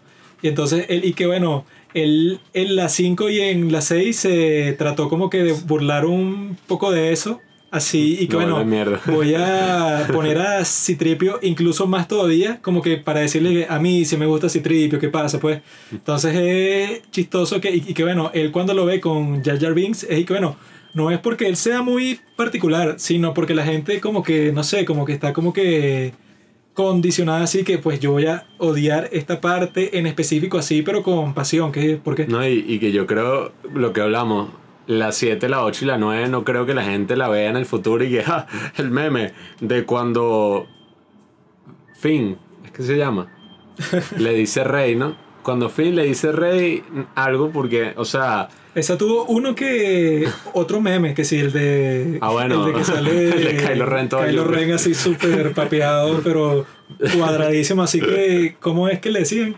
coño, eh, Tenía un nombre súper estúpido, y pero que como era demasiado raro esa foto, pero ¿por qué los pantalones eran tan elevados? Sí, sí. O sea, tenía unos pantalones de y además el bicho tenía el torso más grande del mundo. Sí, o sea, que el tipo está cuadradísimo así, pero que si, que si vos ponga, pues, ¿sabes qué es esto? No, y, o sea, yo también pienso Pero fue que... que sí, uno y ya, o sea, Sí, sí. todo lo demás fue que, Porque también las secuelas es demasiado show con las originales, o sea, es una ladilla. Yo me acuerdo viéndola en el cine, entonces era eso, pues que nos burlábamos. Aparece que si Harrison Ford, todo viejo y todo, y sí, sí, y es interesante porque se quedan hasta callados en la película, o sea, es como que tú veas The Big Theory o Friends o una serie de esas sin las risas. No, eso O sea, es solo que- que pasa en tu en Ajalmen todo el tiempo cuando sale que si un nuevo actor, que si Martin Sheen. Sí, o sea, sí. que el tipo hace Sí. Una pausa en lo que va a decir para que todo el público que, que está ahí le aplauda. Pero es raro que eso pase en una película. no, y, y sobre todo si uno la va a ver ahorita, o sea, no en el cine, si uno la ve solo, es y que, ay, porque todos se quedaron callados como por dos segundos de repente. Pero en el cine tiene todo el sentido, por y, sí, o sea, pero era ya un punto que el fandom era, o sea, yo cuando vimos la película, el cine estaba lleno y, bueno, yo tenía mi casco de Darth pero, o sea, lo tenía en la mano, pero todos así disfrazados, o sea, con todo el disfraz completo, las espadas en la oscuridad así que brillan y ¡uh! levantándolas y era tan gafo, o sea, pasaba lo que pasara, o sea, que se dicho le decía no, y yo soy un Jedi y todos y sí, y aplaudiendo y que viva, o que sí, el bicho jugaba ajedrez y todo, y yo, "Uh, uh, entiendo esa referencia, que era como que, ah, marico, o sea, yo entiendo que entiendes la referencia, pero O sea, ya no hay más valor en eso. Sí, pues, y o que sea, bueno, la pasaste en el cine la, la vez que fuiste dos horas y nunca la vas a vol- volver a ver en tu casa Es- como sí. con Avatar. Exacto. Y que ya la vi, pero nadie va a poner esto en Blu-ray así en su casa, que si con una fiesta No, con, con sus panas, o sea, que invitas, no sé, a cuatro panas para tu casa y que vamos a ver un peliculón que les quiero mostrar. Avatar. Buenísimo. Eso nunca ha pasado en toda la historia. Es como Ray Player One, pues que era una película para que la gente la estuviera viendo y, ah, mira, yo entiendo esa referencia. Ah, y esa otra, mira, eh, Halo, Eh, tal. Mira, Minecraft, Batman. Sí, o sea, pero es que, bueno, eso qué valor tiene en sí. O sea, es como los memes esos y que cuando te vas a dormir y haces tal, y que, ah, yo hago eso. Y que, Fino, fino, viejitos. Ustedes sí te tuvieron. gustó, ¿no? Ready Player One. ah, ah, sí, viejitos. ese dicho ese idiota. Sí, a mí se me gustó. Este retrocedió. Marico, Juan Pablo, estás loco, Juan. Tú viniste diciendo que Ready Player One era mala, la vi, es buenísima. Es marico. bueno. Es, buen- es una obra maestra. Una vaina sí estaba esta. Es bueno. No dije que era una obra maestra, pero seguro. Una mierda en todos los sentidos. Entretenida, fina. Eso es la Y que, referencia, ajá. Marico, hay una escena, weón. Marico, la del resplandor, que weón. la del resplandor, no lo puedo creer, qué arrecho, weón. y que, marico, es la vaina más random de la historia, o sea, el resplandor. Es buena. Capaz hago un rewatch y no me parece lo mismo, pero cuando la vi, bueno. Marico, yo llevaba tiempo, yo cuando vi esa, que mi papá la estaba como pasando así, las escenas, yo dije, verga, o sea, yo creo que llevaba tiempo sin ver como una película que se viera tan mierda, o sea, en todo. Tampoco le gustó Yesterday, weón. Yesterday yo creo que es una de las peores películas. E- Esa yo creo que se merece incluso un capítulo completo. Y Es bueno, bonita. ¿Cómo mandas para la mierda una super buena escena premisa. para una película así? O sea, que tienes una idea buenísima para un guion y en la ejecución, bueno, te cagas encima del guion. Es bonita. Pero yo creo que ya eh, dejando establecido que las precuelas no son tan malas como parecen y que el episodio 3 es una de las mejores películas de toda la historia, podemos hablar sobre lo que estábamos hablando Pablo y yo más temprano, que el tonto de Pablo dice que The Empire Strikes Back es la mejor película de Star Wars y yo digo que la mejor es la Cuatro. 4, la Nueva Esperanza. O sea, la 5, yo digo que la 5 es mejor que la 4, Juan dice que la 4 es mejor que la 5. Y ¿Qué dices tú, bueno, Maricoto? Es raro porque a mí me gustaría que solo una existiera. vaina toda loca ahí. A mí me gustaría que solo existiera una película de Star Wars. O sea, la primera, la 4. Pero tengo que admitir que la mejor de todas es el episodio 5, pues. ¿Por qué? y en fin, fin de la discusión, Robinson eligió. Porque en la 5 Tú no te acuerdas, habla claro. ¿Qué coño pasó en la 5? No, no, en la 5 es la que. Eso es porque todos dicen que la 5 es la mejor. No, no, mentira. Eh, es en la que sale Lando Calrissian y toda esa vaina. Carrician. La- y, que, y que este Han solo lo congelan y que I love you, y que I know. Ajá, entonces. Porque me parece que George Lucas lo expande, pero no necesariamente como lo hacen las precuelas. La americana O sea, aquí ya prueba. puede hacer lo que quiere, Yo. pero sin que se le vaya la cabeza, ¿sabes? Yo lo que, mi argumento, que Juanqui me criticó. Ya, ya. eh, Juan Pablo también tiene razón, que este no se acuerda, maldito. Y en parte, esa es la razón por la que mi argumento es tan endeble, pues. O sea, O sea, bueno, yo decía que ahí ya habíamos llegado a un acuerdo, pero este marico seguía que quería seguir. Que, que, bueno, esa es tu opinión, yo no la comparto, tal, porque bueno, sí había como un aspecto muy subjetivo de que, bueno, cinematográficamente disfruté más la 5, Juanqui disfrutó más la 4, ok. Más allá de eso, o sea, más allá de los gustos personales. Yo decía que, bueno, tiene sentido que la 5, coño, o sea, es como la mejor, porque para mí es la más icónica. Incluso si la 4, bueno, o sea, todos conocen qué ocurre en la 4. Así hayan pasado 10 años desde que la vieron, o sea, porque es mucho más sencillo. Es como que se explota la estrella de la muerte. Este Luke se consigue con Obi-Wan. O sea, es como todo mucho más así. Sin embargo, viendo la 4 y ya, el, o sea, en la 4 prácticamente no usan la fuerza. O sea, como que la fuerza es una... oh, la fuerza de este, pues. En la fuerza es una vaina y que, bueno, eh, piensa en tus instintos, déjate llevar. Es más como una filosofía budista ahí. Pero en la quinta ya es cuando se establece verdaderamente así, como que, bueno, la fuerza ya sí es verdaderamente la, la vaina que todos conocemos hoy en día, pues, o sea, que puedes la telequinesis. Algo que me gusta mucho de la 4 No, es que no, no, este. no, no. Ya va, espérate. Que ya va, ya va, ya va. Ojo, y para terminar este argumento, Termina tu vaina que yo te voy a No, no, no, empecé a hablar yo. Estoy hablando yo. censurado. Moción de censura. Ah, La quinta se establece la fuerza. Es donde se hace el plot twist de que Darth Vader, spoiler alert, es el padre de, de Luke. Y se, creo que también aquí es donde se establece, ¿no? Que Leia es la hermana de, de Luke también. Sí, en O la eso es 5. en la 6. Es en la 5. No, Creo que mentira. lo dicen en la 5, ¿no? no sé, no me acuerdo. Hacen referencia y que hay otro, pero Ajá, sí. creo que no lo ¡Ey, dicen implícitamente. Esa es tu hermana, weón. Está todo lo de la broma de entrenamiento de, de Luke, que es un Coño, lacreo. está la parte de Hoth, se llama, la parte de nieve. Al Sí, principio. cuando empieza. Coño, arrecha. Y, y o sea, Juan que andaba con su Chewie que. Sí, sí, que ah, o, están sea, refugiados, ¿no? Ahí. o sea, de que es buena porque es secuela. Y yo que bueno, el hecho de que también sea secuela, para mí lo hace como mucho más disfrutable porque es y que bueno, yo ya conozco estos personajes, ¿verdad? Y ya entras directo a la acción. O sea, la primera empieza, ya los bichos están en la base rebelde, empieza el peo, que vienen los tipos, qué tal, o Tú no sea. estás diciendo porque es buena, estás diciendo cosas que pasaron ya.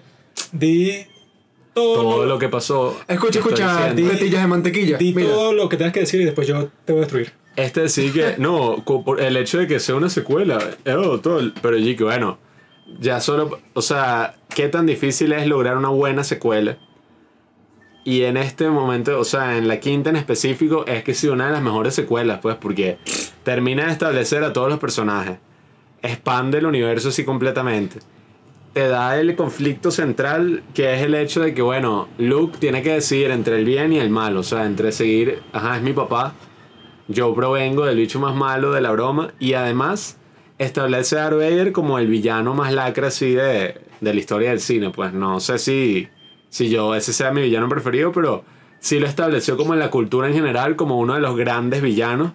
Cuando en la 4, o sea, yo viéndolo era como que, ah, o sea, el bicho era medio sonso, pues. Y, o sea, no hacía tanto como hace en la quinta, que ya es como esta fuerza ahí maligna tal. algo que me gusta de... Se establece el emperador también, que es muy arrecho.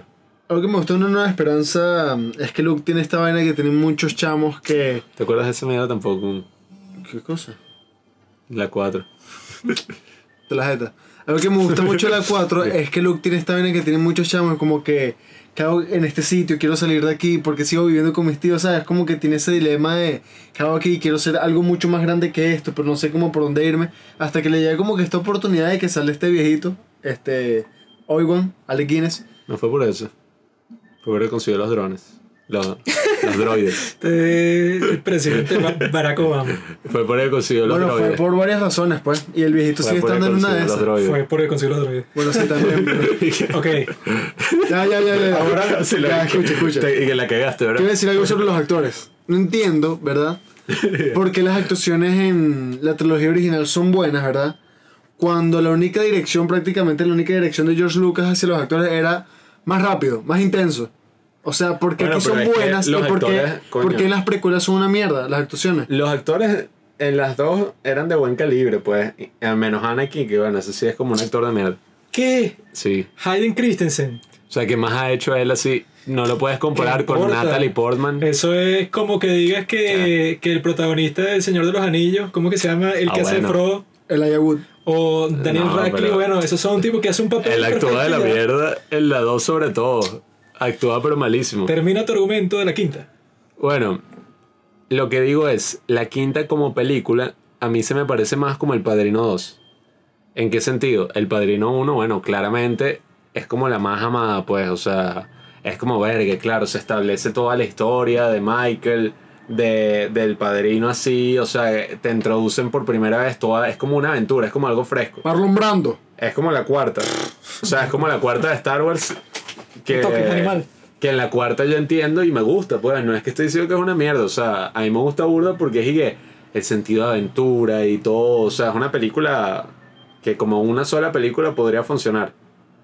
Pero la quinta me parece como mejor película porque es como El Padrino 2. Y ahí es que hago la comparación. O sea, me parece que establece muchas más cosas interesantes de los personajes ya conocemos a los personajes, o sea, se va directamente a la acción. Y al mismo tiempo con la quinta, o sea, para mí es la película que termina de definir Star Wars. Tú dices O sea, que el Padrino 2 es mejor que el Padrino 1. Sí, sí, yo también iba a decir eso y que Te equivocado. Ticho está matando dos películas en un solo paquete, weón. Vuelve, está equivocado. Estás matando las primeras. Estás matando las primeras. Ajá, pero. Yo no estoy. Yo no estoy Ya ojo, terminaste. ojo, ojo. Mira, se está ofendiendo. No puedes poner el argumento y estoy diciendo que una es mierda y otra es buena porque no estoy exagerando. O sea, Ya terminaste. espera. Acabaste. Cada una, y sobre todo la quinta y la dos del padrino, por ejemplo, logran cosas súper arrechas, pues, y por eso es que me parecen mejores películas porque.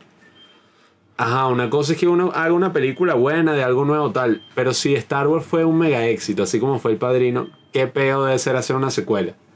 Y con lo difícil que es hacer una secuela, El Padrino 2 logra hacer una secuela, una precuela, un pocotón de cosas así. Tiene uno de los mejores finales así para mí. O sea, uno de los mejores finales en la historia del cine. Bueno, la primera también, pero bueno. La quinta establece todas las vainas por las que yo voy a conocer a Star Wars y por eso es que la defiendo.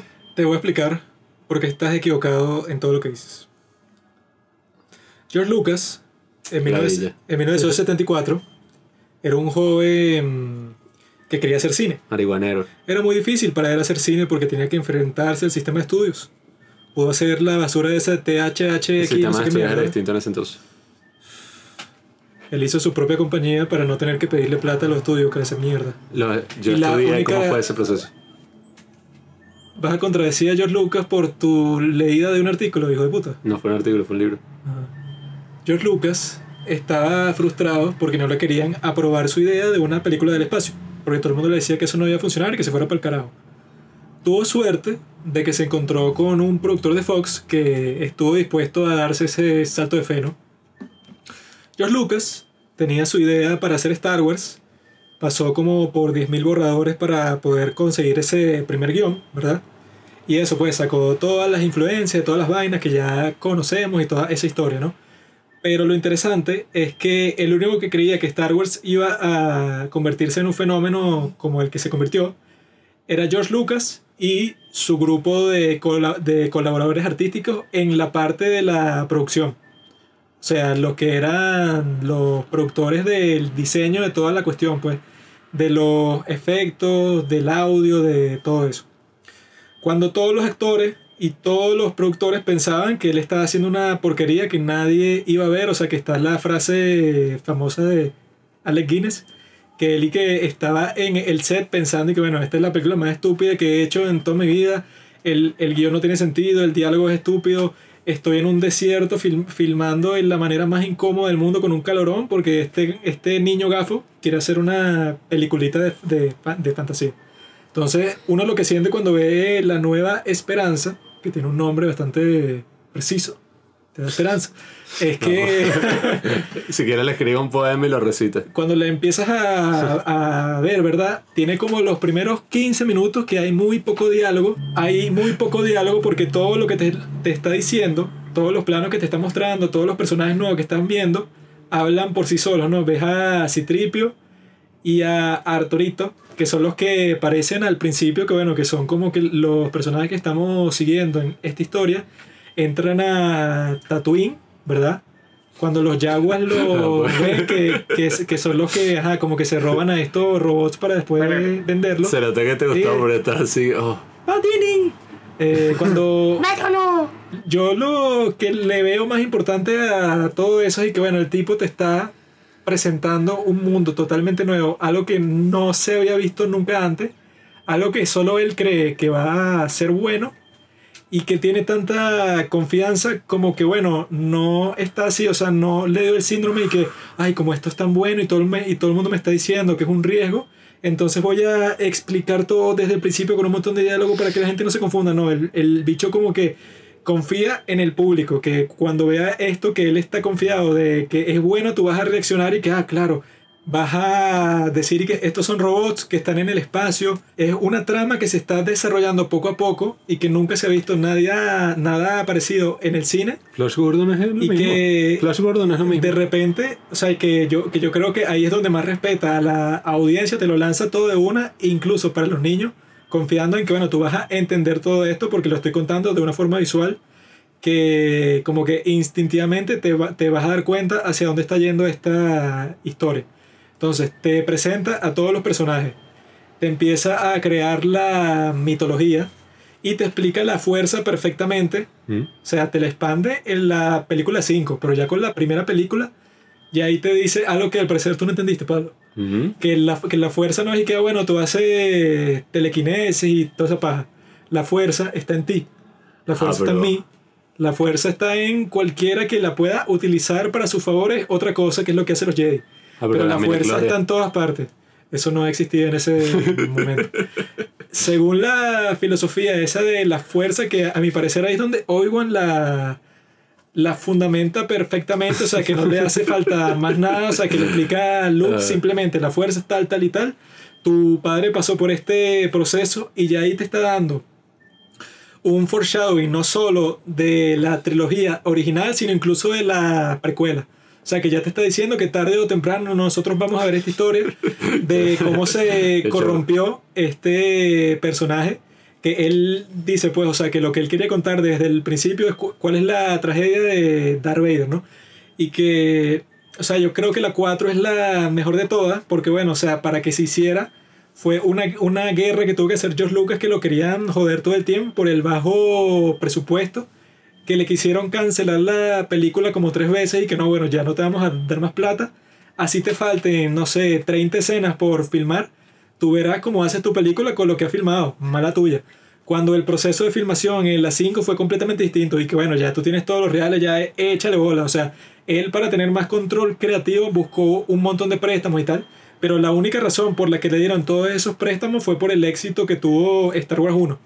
Entonces, o sea, arrechísimo que, ajá, que haya juntado a todo este tipo de artistas, ¿no? O sea, que dicen y que George Lucas es un mal director porque, ajá, cuando él no tiene el control creativo completo, como supuestamente es el caso de las 5 y las 6, la cuestión y que, bueno, depende más es del grupo de artistas que él consiguió para hacer todas estas producciones. Ah, pero ese es el trabajo del director al Sí, final. eh, eh, y que bueno, si tú eres un director tan bueno que lo- la gente que pones a trabajar de actores, de diseñadores de producción, toda esta gente son unos genios que trabajan perfecto contigo y entre ellos pues tú eres el mejor director del mundo. No, hay que no, pero si te dan todo el control a ti, bueno, la idea es que tú no tengas todo el control. Y que es mentira que en las precuelas él tenía todo el control. Porque yo en el artículo que leí dice que bueno, que le daban rueda libre a todos los artistas que estaban ahí para que le propusieran mil cosas que terminaron en la película. Entonces, yo, o sea, yo creo que la 4 es mejor porque fundamenta todo y que la 5 no existe sin la 4 y que es mucho más difícil hacer una primera película buena que, ajá, que él lo, lo que le dijo a los de Fox y que bueno, si la primera película tiene éxito, tú me dejas hacer la, la trilogía, que es lo que en verdad quiero hacer. O sea, yo preferiría que tú, me, o sea, tú tengas fe en mí y me apruebas la trilogía de una porque ya yo tengo esta historia toda montada.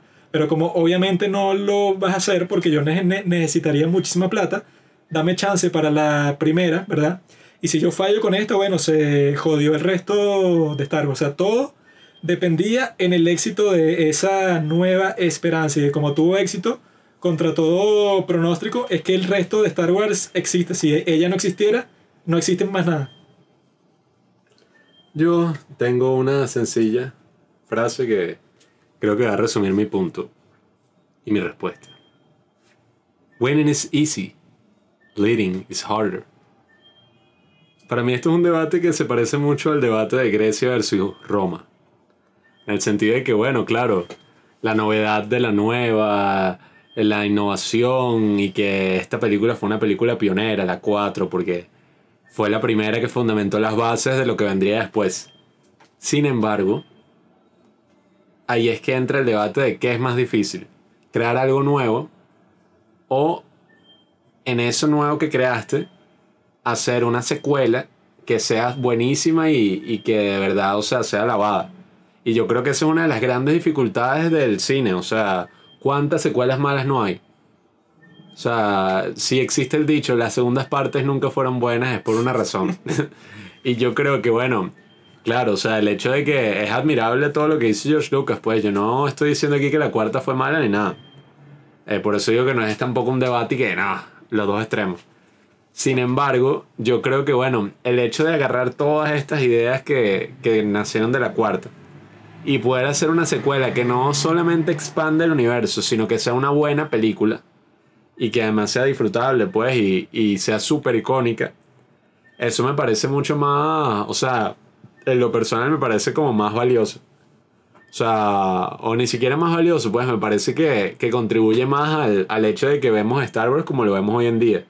O sea, de que lo vemos como algo, coño, un- una historia desarrollada, algo así.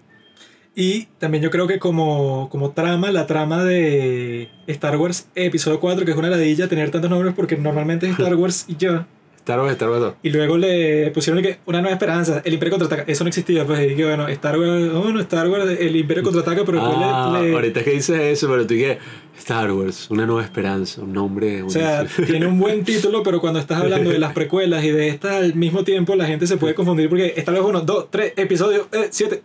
Pero, ajá, yo creo que la trama en la 4 fluye mucho mejor que en la 5 porque en la 5 está eso que me parece medio gimmicky. Que, que no, o sea, pasan 10.000 vainas de, en la trama por el simple hecho que la mierda del alcohol milenario no arranca. Entonces, y que bueno, que lo tratan de arreglar un montón de veces entre Han Solo, Chewbacca y tal. Después este Lando Carrician y que, ah, pero mi gente me dijo que lo arregló, que pasaron un montón de tiempo en Cloud City. Salen y tampoco funciona, entonces se tiene que inventar la vaina, o sea, que, s- que fino, ojo. se pega así al, al destructor y así no lo capta el radar, no, o sea, que eso es todo cool. Pero eso, o sea, descansa la trama demasiado en ese hecho, que es que bueno, como que lo usaron demasiado. En cambio, o sea, yo creo que en la 4 todo fluye tan rápido y tan natural, con todo lo, con todo lo que pasa y todo es tan simple, que la única pelea de sables que hay, o sea, que es entre Darth Vader y Obi-Wan, súper simple, súper icónico, todo lo que pasa y está súper cargada emocionalmente y tiene un efecto mucho más grande. Yo, yo creo que todo lo que pasa después es la trilogía, que expanden en todo eso, pero bueno, o sea, sí debe ser difícil hacer una buena secuela. Pero yo creo que es más, que es más difícil esto, pues es, más difícil que tú desde el, fun- desde el fundamento esté fuerte, porque si lo comparamos con eso de Hamilton, George Washington dice eso, ¿no? Que ganar es fácil, gobernar es más difícil, pero en el caso de Estados Unidos, cuando estaba gobernando Washington, que ya era presidente, si los Estados Unidos no hubiera tenido el fundamento de la Constitución y no hu- hubiera ganado la guerra de la independencia como la ganó, y lo hubiera colonizado otro país que no fuera Inglaterra, que lo dejó gobernarse por sí mismo durante bastante tiempo, ajá, Washington puede gobernar como le da la gana, pero ya el fundamento está podrido y ese país va a degenerar en una basura como pasó con todos los países de Latinoamérica, que en su fundamento ya estaban podridos y por eso todo lo, lo que hicieron después se fue a, a pique. Aunque bueno, claro, está ese aspecto que es importante, pero también está el de, güey, así tú tengas buenos fundamentos. Si decides hacer una locura, o sea, y vas en Bueno, contra de como todo. It. Sí, o sea, la puedes cagar horrible. Y, y bueno, Y fue la peor secuela de toda la historia. ¿no? cuando dices eso de, de que era medio gimmick y lo del halcón milenario, al menos yo creo que esa es la diferencia. Pues a mí en lo personal a mí sí me gustó burda, porque me parecía como un chiste así de que la primera that piece of junk, o sea, que el halcón milenario es como una mierda y lo dicho no, es la nave más rápida de la galaxia. Pero me daba risa, pues, porque es como estúpido que exista el viaje a la velocidad de la luz en las naves, porque que bueno, marico, ¿para qué vas a pelear? Cualquier pedo te vas con la velocidad de la luz y ya, y después te repliegas, o sea, X. Pero me da risa que en vez de que siguieran con esa lógica y bueno, usan ahora la velocidad de la luz así para todo y tal, como haría una secuela de mierda, se burlan de eso, pues se burlan del hecho de que es medio estúpido el hecho de que exista en primer lugar esa velocidad. O sea, se me pareció un poco. eh, en Spider-Man 2 es distinto, pero se me pareció un poco Spider-Man 2 a todo el problema de, de que en la segunda decidieron ir por el hecho de que no le, no le sirven los poderes. Sí, es que, y que bueno, si te sirvieran bien el 100% del tiempo, bueno, entonces Sí, o sea, todos los de que- problemas los resolvería muy fácil. Me, se me parece muy parecido a, a Pero es ese- eso, pues, o sea, eso del episodio 5 lo inventaron porque con la 1 se crearon un problema. Mm. Y fue que, bueno, lo podemos resolver de esta forma, pero como, o sea, pasan como cuatro cosas distintas en la trama que dependen de lo mismo. Que, que, bueno, Han Solo no se va al principio porque le están reparando la nave. Luego cuando están huyendo y que, pero no nos sirve la vaina de pero- super velocidad. Entonces, bueno, nos tenemos que meter por esta mierda de los asteroides. Luego, y que, ah, bueno, ya estamos fuera de ahí, pero todavía no nos sirve. A pesar de que pasamos como 10 años reparando la vaina, que si Tripio supuestamente nos dijo que ya estaba listo. Luego, Lando Carrician, bueno, ajá, que los traicionan, toda la paja. Pero que, bueno, le dejaron unos técnicos que lo repararan y tampoco funciona. Y por eso que pasa el resto de la trama. Que, que bueno, ajá, está fino, pero que pase tres veces y ya que, ah, weón, o sea, Oye, esa ser toda la trama. a mí me dio risa, pues, porque era como. Yo lo vi así, pues, como en esas secuelas donde algo que el personaje siempre le funcionaba le deja de funcionar. Que eso creo que, bueno, pasa en Spider-Man 2 y no sé si en Indiana Jones o en alguna película de ese estilo pasa. Pero, o sea, a mí sí me gusta como así el dispositivo central de la trama. Porque además de que para mí, o sea, para mí fue súper gracioso. Era como que, bueno, o sea, si hablamos claro, la nave sí es un pedazo de mierda, pues. o sea, el hecho de que la nave pueda pasar, que eso pasa en cuál, en la primera, o en la, no me acuerdo, ¿cuándo es lo de los asteroides? Creo que es en la, en la quinta. O sea, que ahí yo estaba Sí, o sea, bueno, que se meten en ese campo porque lo están persiguiendo. sí, o sea, como vainas así, yo estaba ahí, bueno. Pero eso, o sea, Luke tampoco se entrena mucho, como Jedi, dígalo. sí, sí. Pasa fue muy poco tiempo ahí, entonces dije, no, pero voy a salvar a mis amigos. Y llevas aquí tres días, weón. Aunque, ojo, otra cosa que, que tú dijiste de la batalla, mencionaste la batalla de Obi-Wan y Darth Vader. A mí me gustó más la batalla de Darth Vader y Luke ahí porque sí, ajá, seguía teniendo todo este ánimo así ceremonioso, pues, de, de samurái, pero, verga, cinematográficamente hablando, me pareció un lacreo. O sea, la imagen todo oscuro de los dos sables de luz, o sea, el azul, eh, era verde, perdón. El verde contra el rojo. Era azul en la quinta. Ajá, exacto. El azul contra el rojo, que bueno, como es la imagen definitiva del bien contra el mal. Y esa pelea así, que además es súper así fino cuando... Ah, y Coño. otra cosa que, ajá, que, la, que la gente, bueno, ajá, a mí nunca se me ocurriría decir esto si la gente no fuera tan estúpida con las precuelas. Porque, y que ajá, a las precuelas quieren sacarle y que no, toda la lógica del mundo. Pero ajá, y que hay de cuando Darth Vader le dice a Luke que es su padre, ¿no? Y Luke se lanza al vacío. Que bueno, no Sí, sé cómo no coño, coño. sobrevivió, ajá, pero si yo soy Darth Vader. Costó tanto atraer a este marico a Cloud City, o sea, todo un show y que ya vi- viene por ahí, tenemos la trampa y él se dio cuenta que estos estaban aquí apresados por la fuerza. Yo lo estuve llamando con la mente y vaina. Tomó tanto y yo le digo la vaina y lo tengo ahí, bueno, Darth Vader es un maestro, ¿no? El marico se lanza, yo lo agarro, ¿verdad? Con la fuerza, está súper vulnerable, me lo llevo para donde sea, le pongo la mano, le cuento la historia de Darth Sidious, el sabio, y el tipo ajá, lo voy convenciendo. ¿Por qué coño lo vas a dejar que se Es lance que vacío? eso fue súper raro, porque yo no entiendo cómo funciona la fuerza. O sea, si fuera el videojuego, eh, en el videojuego tú podías agarrar a todos lo más relajado del mundo. Bueno, o si, sea, si pueden sacar la nave de Luke del pantano y lo puede hacer Luke, que entrenó como dos días, entonces Darth Vader, bueno, si Luke se, de- se decide lanzar, lo sostiene con la fuerza y se lo lleva para el carajo. Yo lo que creo es que la fuerza en esa, en la quinta, y, y eso como era un concepto que estaban como, bueno, explorando, creo que no era lo que uno tiene en los videojuegos, por ejemplo, o lo que tienen en las precuelas, porque en verdad yo prefiero más esa filosofía que se tenía en la 4, de que, bueno, la fuerza, ¿sabes? O sea, como más desde un aspecto filosófico, que verdaderamente, o sea, es un poder telequinesis así como... No, y que, o sea, eso sería una crítica muy estúpida, ¿no? Pero la gente hace 100 críticas así estúpidas con las precuelas y que, porque Qui-Gon Jinn, cuando está negociando con Watto, solo negocia la libertad de, de Anakin, cuando él en verdad se podría llevar a la mamá también, sí, no le importa. O sea, hacen un nitpicking así, tipo lo que dicen del señor de los.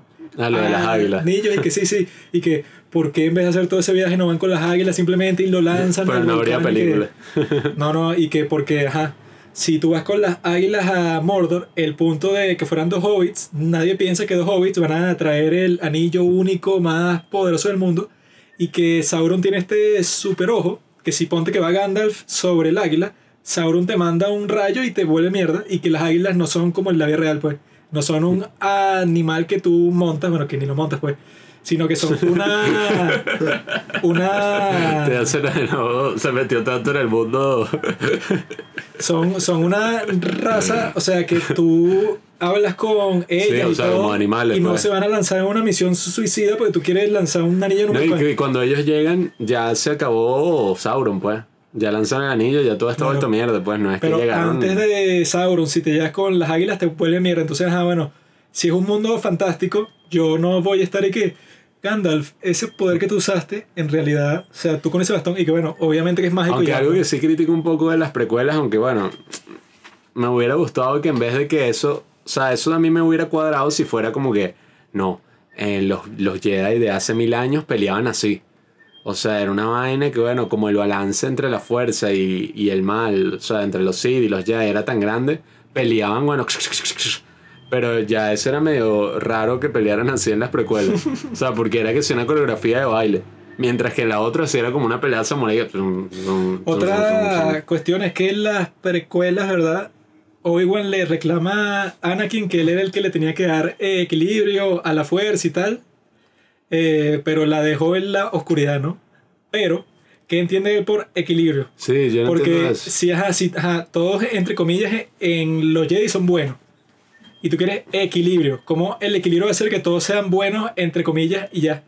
O sea, debería ser, no sé, igual número de Siths, Siths igual número de Jedis.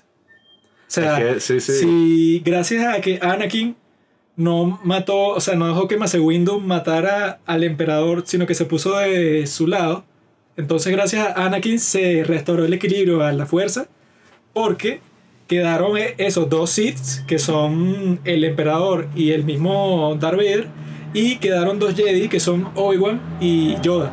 Entonces tiene más sentido que, bueno, la profecía en sí sí se cumplió, pues, porque quedaron dos y dos, cuando antes eran 10.000 Jedi y un solo Sith, que era Lord Sidious, y este George Lucas te cuenta. Ah, bueno, ese puede ser. Eso, pero eso lo leíste en algún sitio. No, eso salió en mi mente. pues, Porque si lo interpretas de esa forma, esa puede ser la gran broma. Pues que cuando se. Aunque no, bueno, creo que la cagó un poco con las otras. Pero digamos que si hubiéramos tenido las precuelas, lo que hubiera implicado es que con todos esos Jedi, ¿no? No es que eran los buenos, sino que con todos esos Jedi la burocracia se volvió tal que un solo tipo se aprovechó de eso y trajo la dictadura, pues. Que esos son los grandes problemas, pues, cuando hay mucho, muy, muchas vainas así buenas, como esas vainas, pues, que no- los espartanos eran así la guerra y tal. Pero no me acuerdo cuál era la otra, la otra ciudad. o- Atenas. que en Atenas era más como el placer, la sabiduría, tal.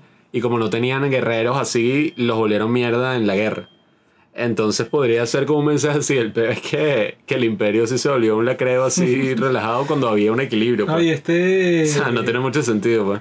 George Lucas dijo que los Sith se. O sea, hay tan pocos Sith, porque que los Sith, como están con el lado oscuro y tal, se joden los unos con los otros y que bueno, yo mato a mi maestro.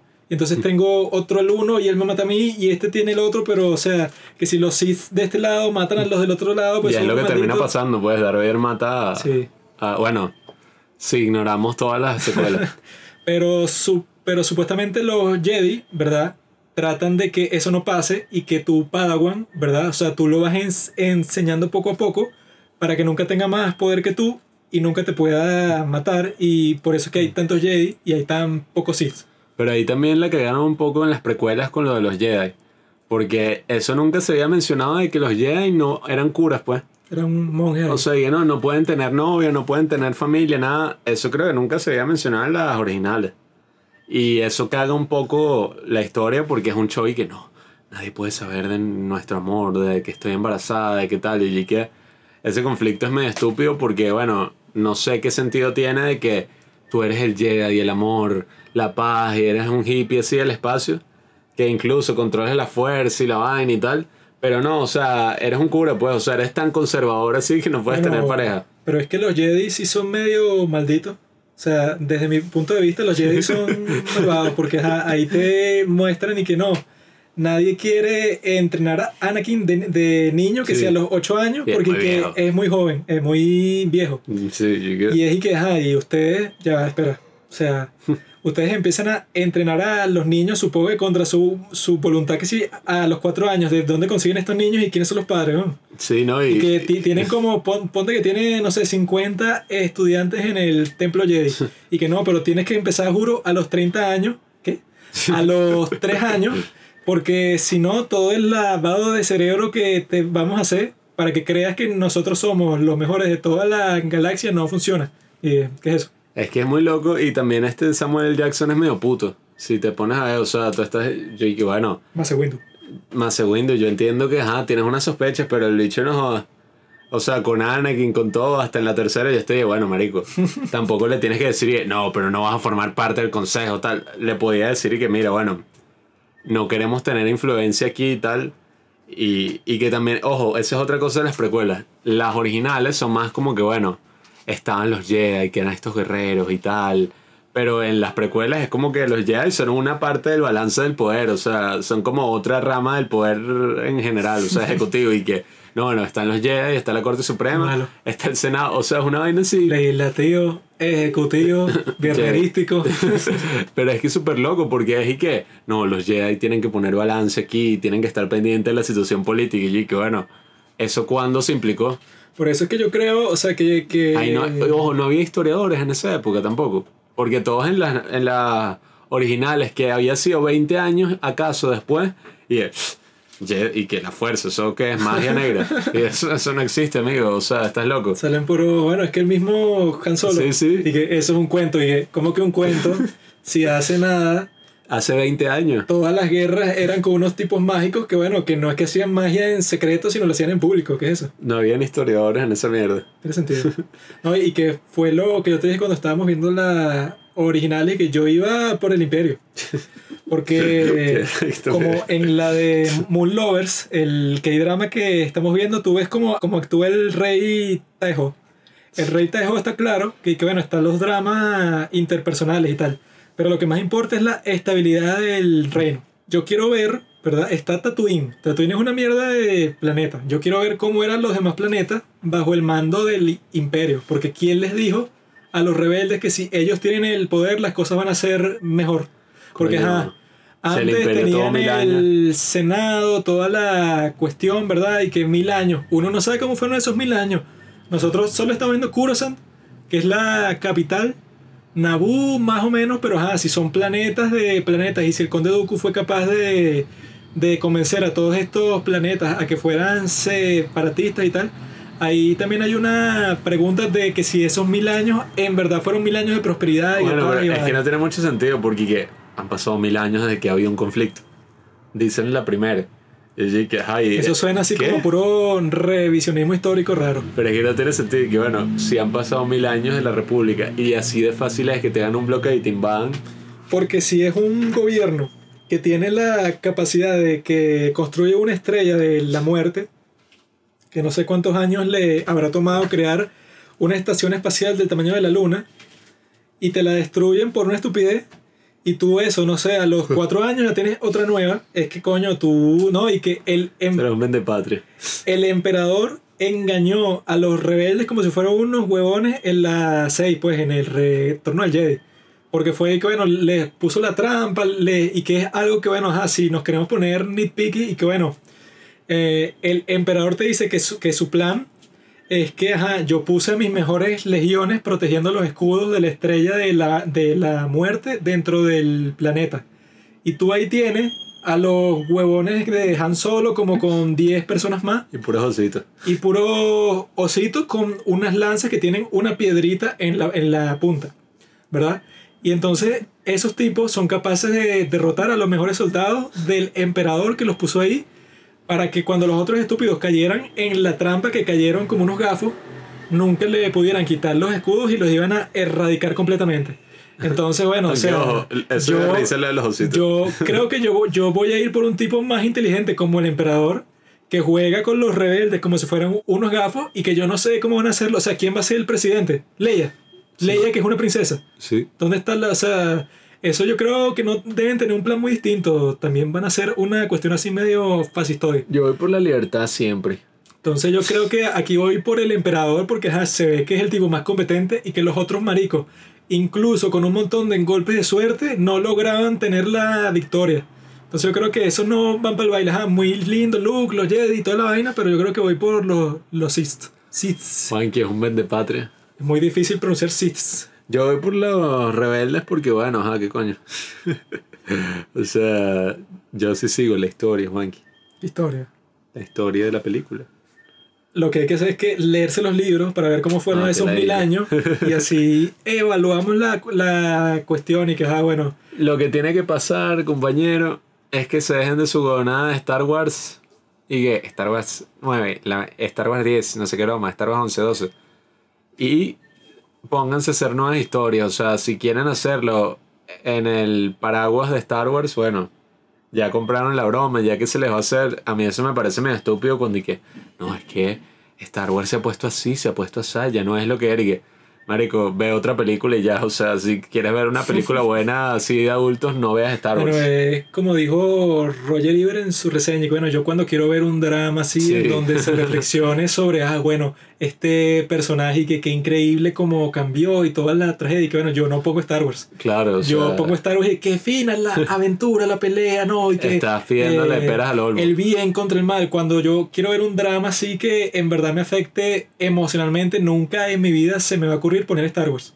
Sí, entonces yo lo que digo es que bueno, si obviamente quieren seguir explotando la franquicia, como lo van a hacer, pues hasta que ya no quede nada, porque nadie va a pagar tanto. O sea, una compañía no va a pagar tanto por algo para que, ah, bueno, hago el parque y ya. Eh, yo lo que digo es que, bueno, aprendan de lo que ha tenido éxito, pues, la serie. Y, y si van a hacer algo bueno, bueno, concéntrense eso en el mundo de Star Wars, que ya es burda fino, está establecido. Casi todo el mundo lo conoce y, y hay historias súper finas. Yo me acuerdo hasta en los cómics, hay una que, no de Star Wars, pero que se llama Marvels, que es simplemente, o sea, súper sencilla, son como 30 páginas, un tipo, la perspectiva de un tipo que era creo que periodista, sí, un tipo común, eh, viviendo en un mundo de superhéroes. O sea, que era un tipo que iba al trabajo y tal, pero ponte, iba al trabajo y volaron el edificio. Porque bueno, un supervillano ahí, no sé, todo loco, todo ridículo, voló tal. Y, y una historia así tan sencilla. El acertijo. Sí, o sea, una historia así tan sencilla exploraba como la, la esencia de, de lo que nos interesa, los superhéroes. Como que, bueno, en verdad nos gustaría vivir en un mundo así. O sea, y en verdad está bien que hayan por lo menos Los superhéroes. recuerdos de Sokovia. Sí, bueno, eso se fue a la mierda. Pero. Lo que yo no entiendo es como Disney, si ha comprado todas las compañías del mundo y tiene tanta plata que, ah, bueno, nunca se le va a terminar y cualquier proyecto que hagan, bueno, tú cualquier película que hagas sobre Star Wars vas a ganar plata sí o sí. Entonces, ¿cuál es el punto de jugarla segura? Sí. Si tiene, bueno, Disney, cualquier mierda que saque de Star Wars le va a meter un billón de publicidad. Si yo le meto un billón de publicidad a una película más o menos, ganas como, no sé, como 900 millones de dólares. Si haces una película, llamas a un director medio chévere, medio creativo, tipo Ryan Johnson, pero ajá, déjale hacer la trilogía desde el principio así, total control.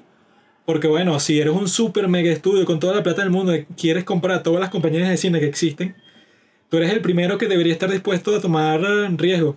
No y que bueno, yo soy un super estudio, yo no tomo riesgo y vas a controlar a la marica de JJ Abrams que no sabe qué carajo hacer y que hizo un desastre cuando pudiste haber hecho una super trilogía porque eso pues, o sea, por primera vez tienes toda la plata del mundo y eso, o sea, porque se lo compraste a George Lucas y puedes hacerlo literalmente como te dé la gana. ¿Y qué escoges hacer? Vamos a hacer un remake de A New Hope. Ya. Por eso digo que liderar es tan difícil. O sea, ya tener todo el dinero del mundo, todo establecido y mira la mierda que hicieron. Y que Eso es precisamente. falta bueno, de cojones. Es que bueno, precisamente el ambiente que, que dio nacimiento a Star Wars era un ambiente donde los estudios estaban fracasando por jugarla seguro. O sea, lo jugaban tan seguro que ya la gente le daba la ir al cine y además los tipos, los jefes de estudio eran unos tipos de 90. O sea, que empezaron que con el cine mudo. Entonces, bueno, llegaron los hijos de ellos, otras personas, gente joven con toda la ola así de los 60. Y bueno, se drogaban en el estudio, o sea, era una broma toda loca. Easy Riders, Raging Boots. Así hacemos aquí. El libro donde lo leí, era una vida así, pues Woodstock, viva el LCD, vainas así. Y gracias a ese ambiente donde fue como, bueno, vamos a darle toda nuestra seguridad a los jóvenes, porque ya se nos acabaron las ideas. Y gracias a eso fue que nació el nuevo cine, o sea, Steven Spielberg, George Lucas, Francis Ford Coppola, Martin Scorsese, o sea, todos los grandes directores de nuestro tiempo nacieron en un ambiente así. Porque precisamente dijeron, bueno, tráigame a todos los que estudiaron cine, que son estos tipos raritos, porque nadie estudia cine. Y esos tipos raritos crearon el blockbuster. O sea, crearon eh, las sagas así espaciales y, y todas las cosas que ahorita son empresas de billones de dólares. Entonces yo creo que, bueno, los estudios tienen que aprovechar el hecho de que tienen esta seguridad económica, que no le va a durar mucho, pero bueno, mira, el, el COVID ya como eso lo manda a la mierda, pero tienen que aprovechar ese hecho para, bueno, darle la confianza a gente nueva, o sea, a jóvenes, gente que tenga ideas frescas, porque si vas a seguir tratando de exprimir Star Wars, ya va a llegar un momento en que se agote y no hay nuevas ideas, pues. Yo estoy hablando en estos momentos con el ministro de Exteriores de China para lograr otro COVID, COVID-21, con el objetivo claro de hacer quebrar a todos los estudios, sobre todo a Disney, y que de la ceniza va a renacer el nuevo cine. El COVID-19 fue creado específicamente para, ah, bueno, que China tenga la hegemonía mundial, etc. El COVID-20 COVID-20 ¿Verdad? Pro. como vimos que, ajá, que está funcionando nuestro plan, el COVID-20 es para que la gente en el mundo del cine deje su mariquera y que, bueno, bro, ya se te quedó el sistema, vamos a hacer una coalición para que nadie pague Disney Plus y que las maricas quiebren. Quiebran, tienen que hipotecar todas sus vainas como uno cu- cuando está perdiendo en Monopolio. Tienes que hipotecar Fox, tienes que hipotecar todas las huevonadas que compraste, liberas todo ese contenido que por culpa de Disney es que no se ha liberado un montón de contenido de copyright porque los malditos hicieron lobby para que cambiara la ley de derechos de autor. Eso también, ese es tema para un capítulo, porque yo, Unos malandros, hombre. yo no sabía y todos estos personajes que de los que hemos visto cientos de adaptaciones es precisamente porque son personajes libres de derechos de autor, o sea, Drácula, Sherlock Sherlock, Holmes, Tarzán. Zorro. Zorro, bueno. Bueno, o sea que si todos esos personajes de los que uno suele ver un coñazo de adaptaciones es por eso de así. puta para que no se fuera de derechos de autor De la mierda de, Mi- de Mickey fue hicieron un montón de puja legal para sobornar a un montón de gente o sea que eso es lo que es el lobby para que aprobaran una ley draconiana de Sí. derecho de autor que es una estupidez y que No tiene bueno sentido. Pablo saca una película hoy no ponte que él se muere en 50 años bueno desde que él se muere tiene que pasar 75 años para que entre en el dominio público entonces los tipos decidieron, por sus razones empresariales de maldito, joder así a todo el mundo. O sea, que no se pueden usar un contenido infinito. La música, o sea, es que eso afecta a todo, o sea, y, y que eso me gustaría, sería bueno dejarlo por un capítulo en sí, porque todas las grandes obras maestras de la historia, hablemos aquí de Hamlet, vamos a hablar de Shakespeare en este momento, pero todo eso se basa en que no existía ninguna idea de derechos de autor, o sea, era como que, ah, mira, me gustó esta historia porque ya existía, o sea, ya existía Hamlet, ya existía Romeo y Julieta, ya existían todas esas historias. ¿Qué pasa? Que el carajo llega a Shakespeare y dice, coño, me gusta esta historia, yo voy a hacer mi propia adaptación. Y hace las obras maestras que conocemos hoy en día, o sea, y lo que tenía sentido del copyright es como que, bueno, obviamente tú tienes derecho mientras estás vivo, qué sé yo.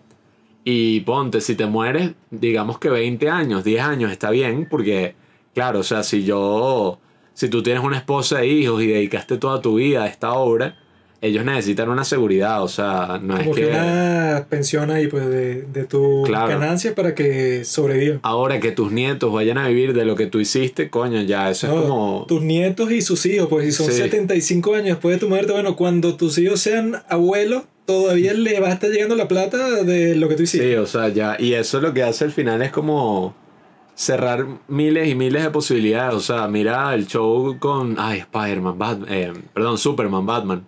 Por ahí decían: si estos personajes fuera una ley de derecho de autor razonable, serían personajes libres de derecho de autor. Y eso no le quita a DC el derecho de, de hacer una película de ellos. O sea, DC puede seguir haciendo películas arrechísimas de. que bueno, no lo ha hecho.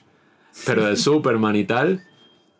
Y otra persona también puede hacerlo y ya, o sea, y, y Disney no puede quejarse mucho porque ellos ahorita tienen el poder de hacer la película que No, y quieran. que lo más estúpido es que es a Disney y tú tenías miedo que yo en mi casa hiciera Sí. una película de Mickey que iba a ser mejor que lo que tú puedes hacer con 100 millones de presupuesto. Sí, o sea, es una vaina. Y bueno, eso no va a cambiar si están pagando billones de dólares por una franquicia como Star Wars.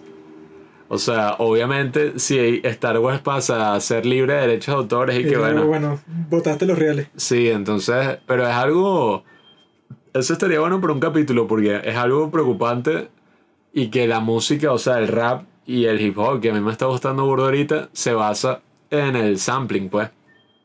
Así como todo el arte en general, o sea, el arte se basa de, de lo que vino antes. Bueno, sí, todos o sea, de los malditos de Disney se aprovecharon de hacer historias animadas de todos los cuentos que existen. Sí, así libres de derechos de autor. de gratis, sacándole millones de millones de dólares. Y luego los tipos se preocuparon y se afincaron en hacer esta ley para que nadie más pueda hacer lo que ellos mismos hicieron. Entonces, si hay un, Una coña madrada. si hay un equivalente a China en el mundo del cine es Disney. Y por eso es que hay que destruir Disney bajo cualquier Oye, método no, posible. Disney, Disneylandia está fina. Prefiero Universal Studios. Pero bueno, Está la montaña rusa Hulk. Está el parque Harry Potter.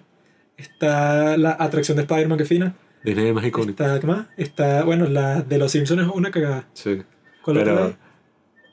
No me acuerdo.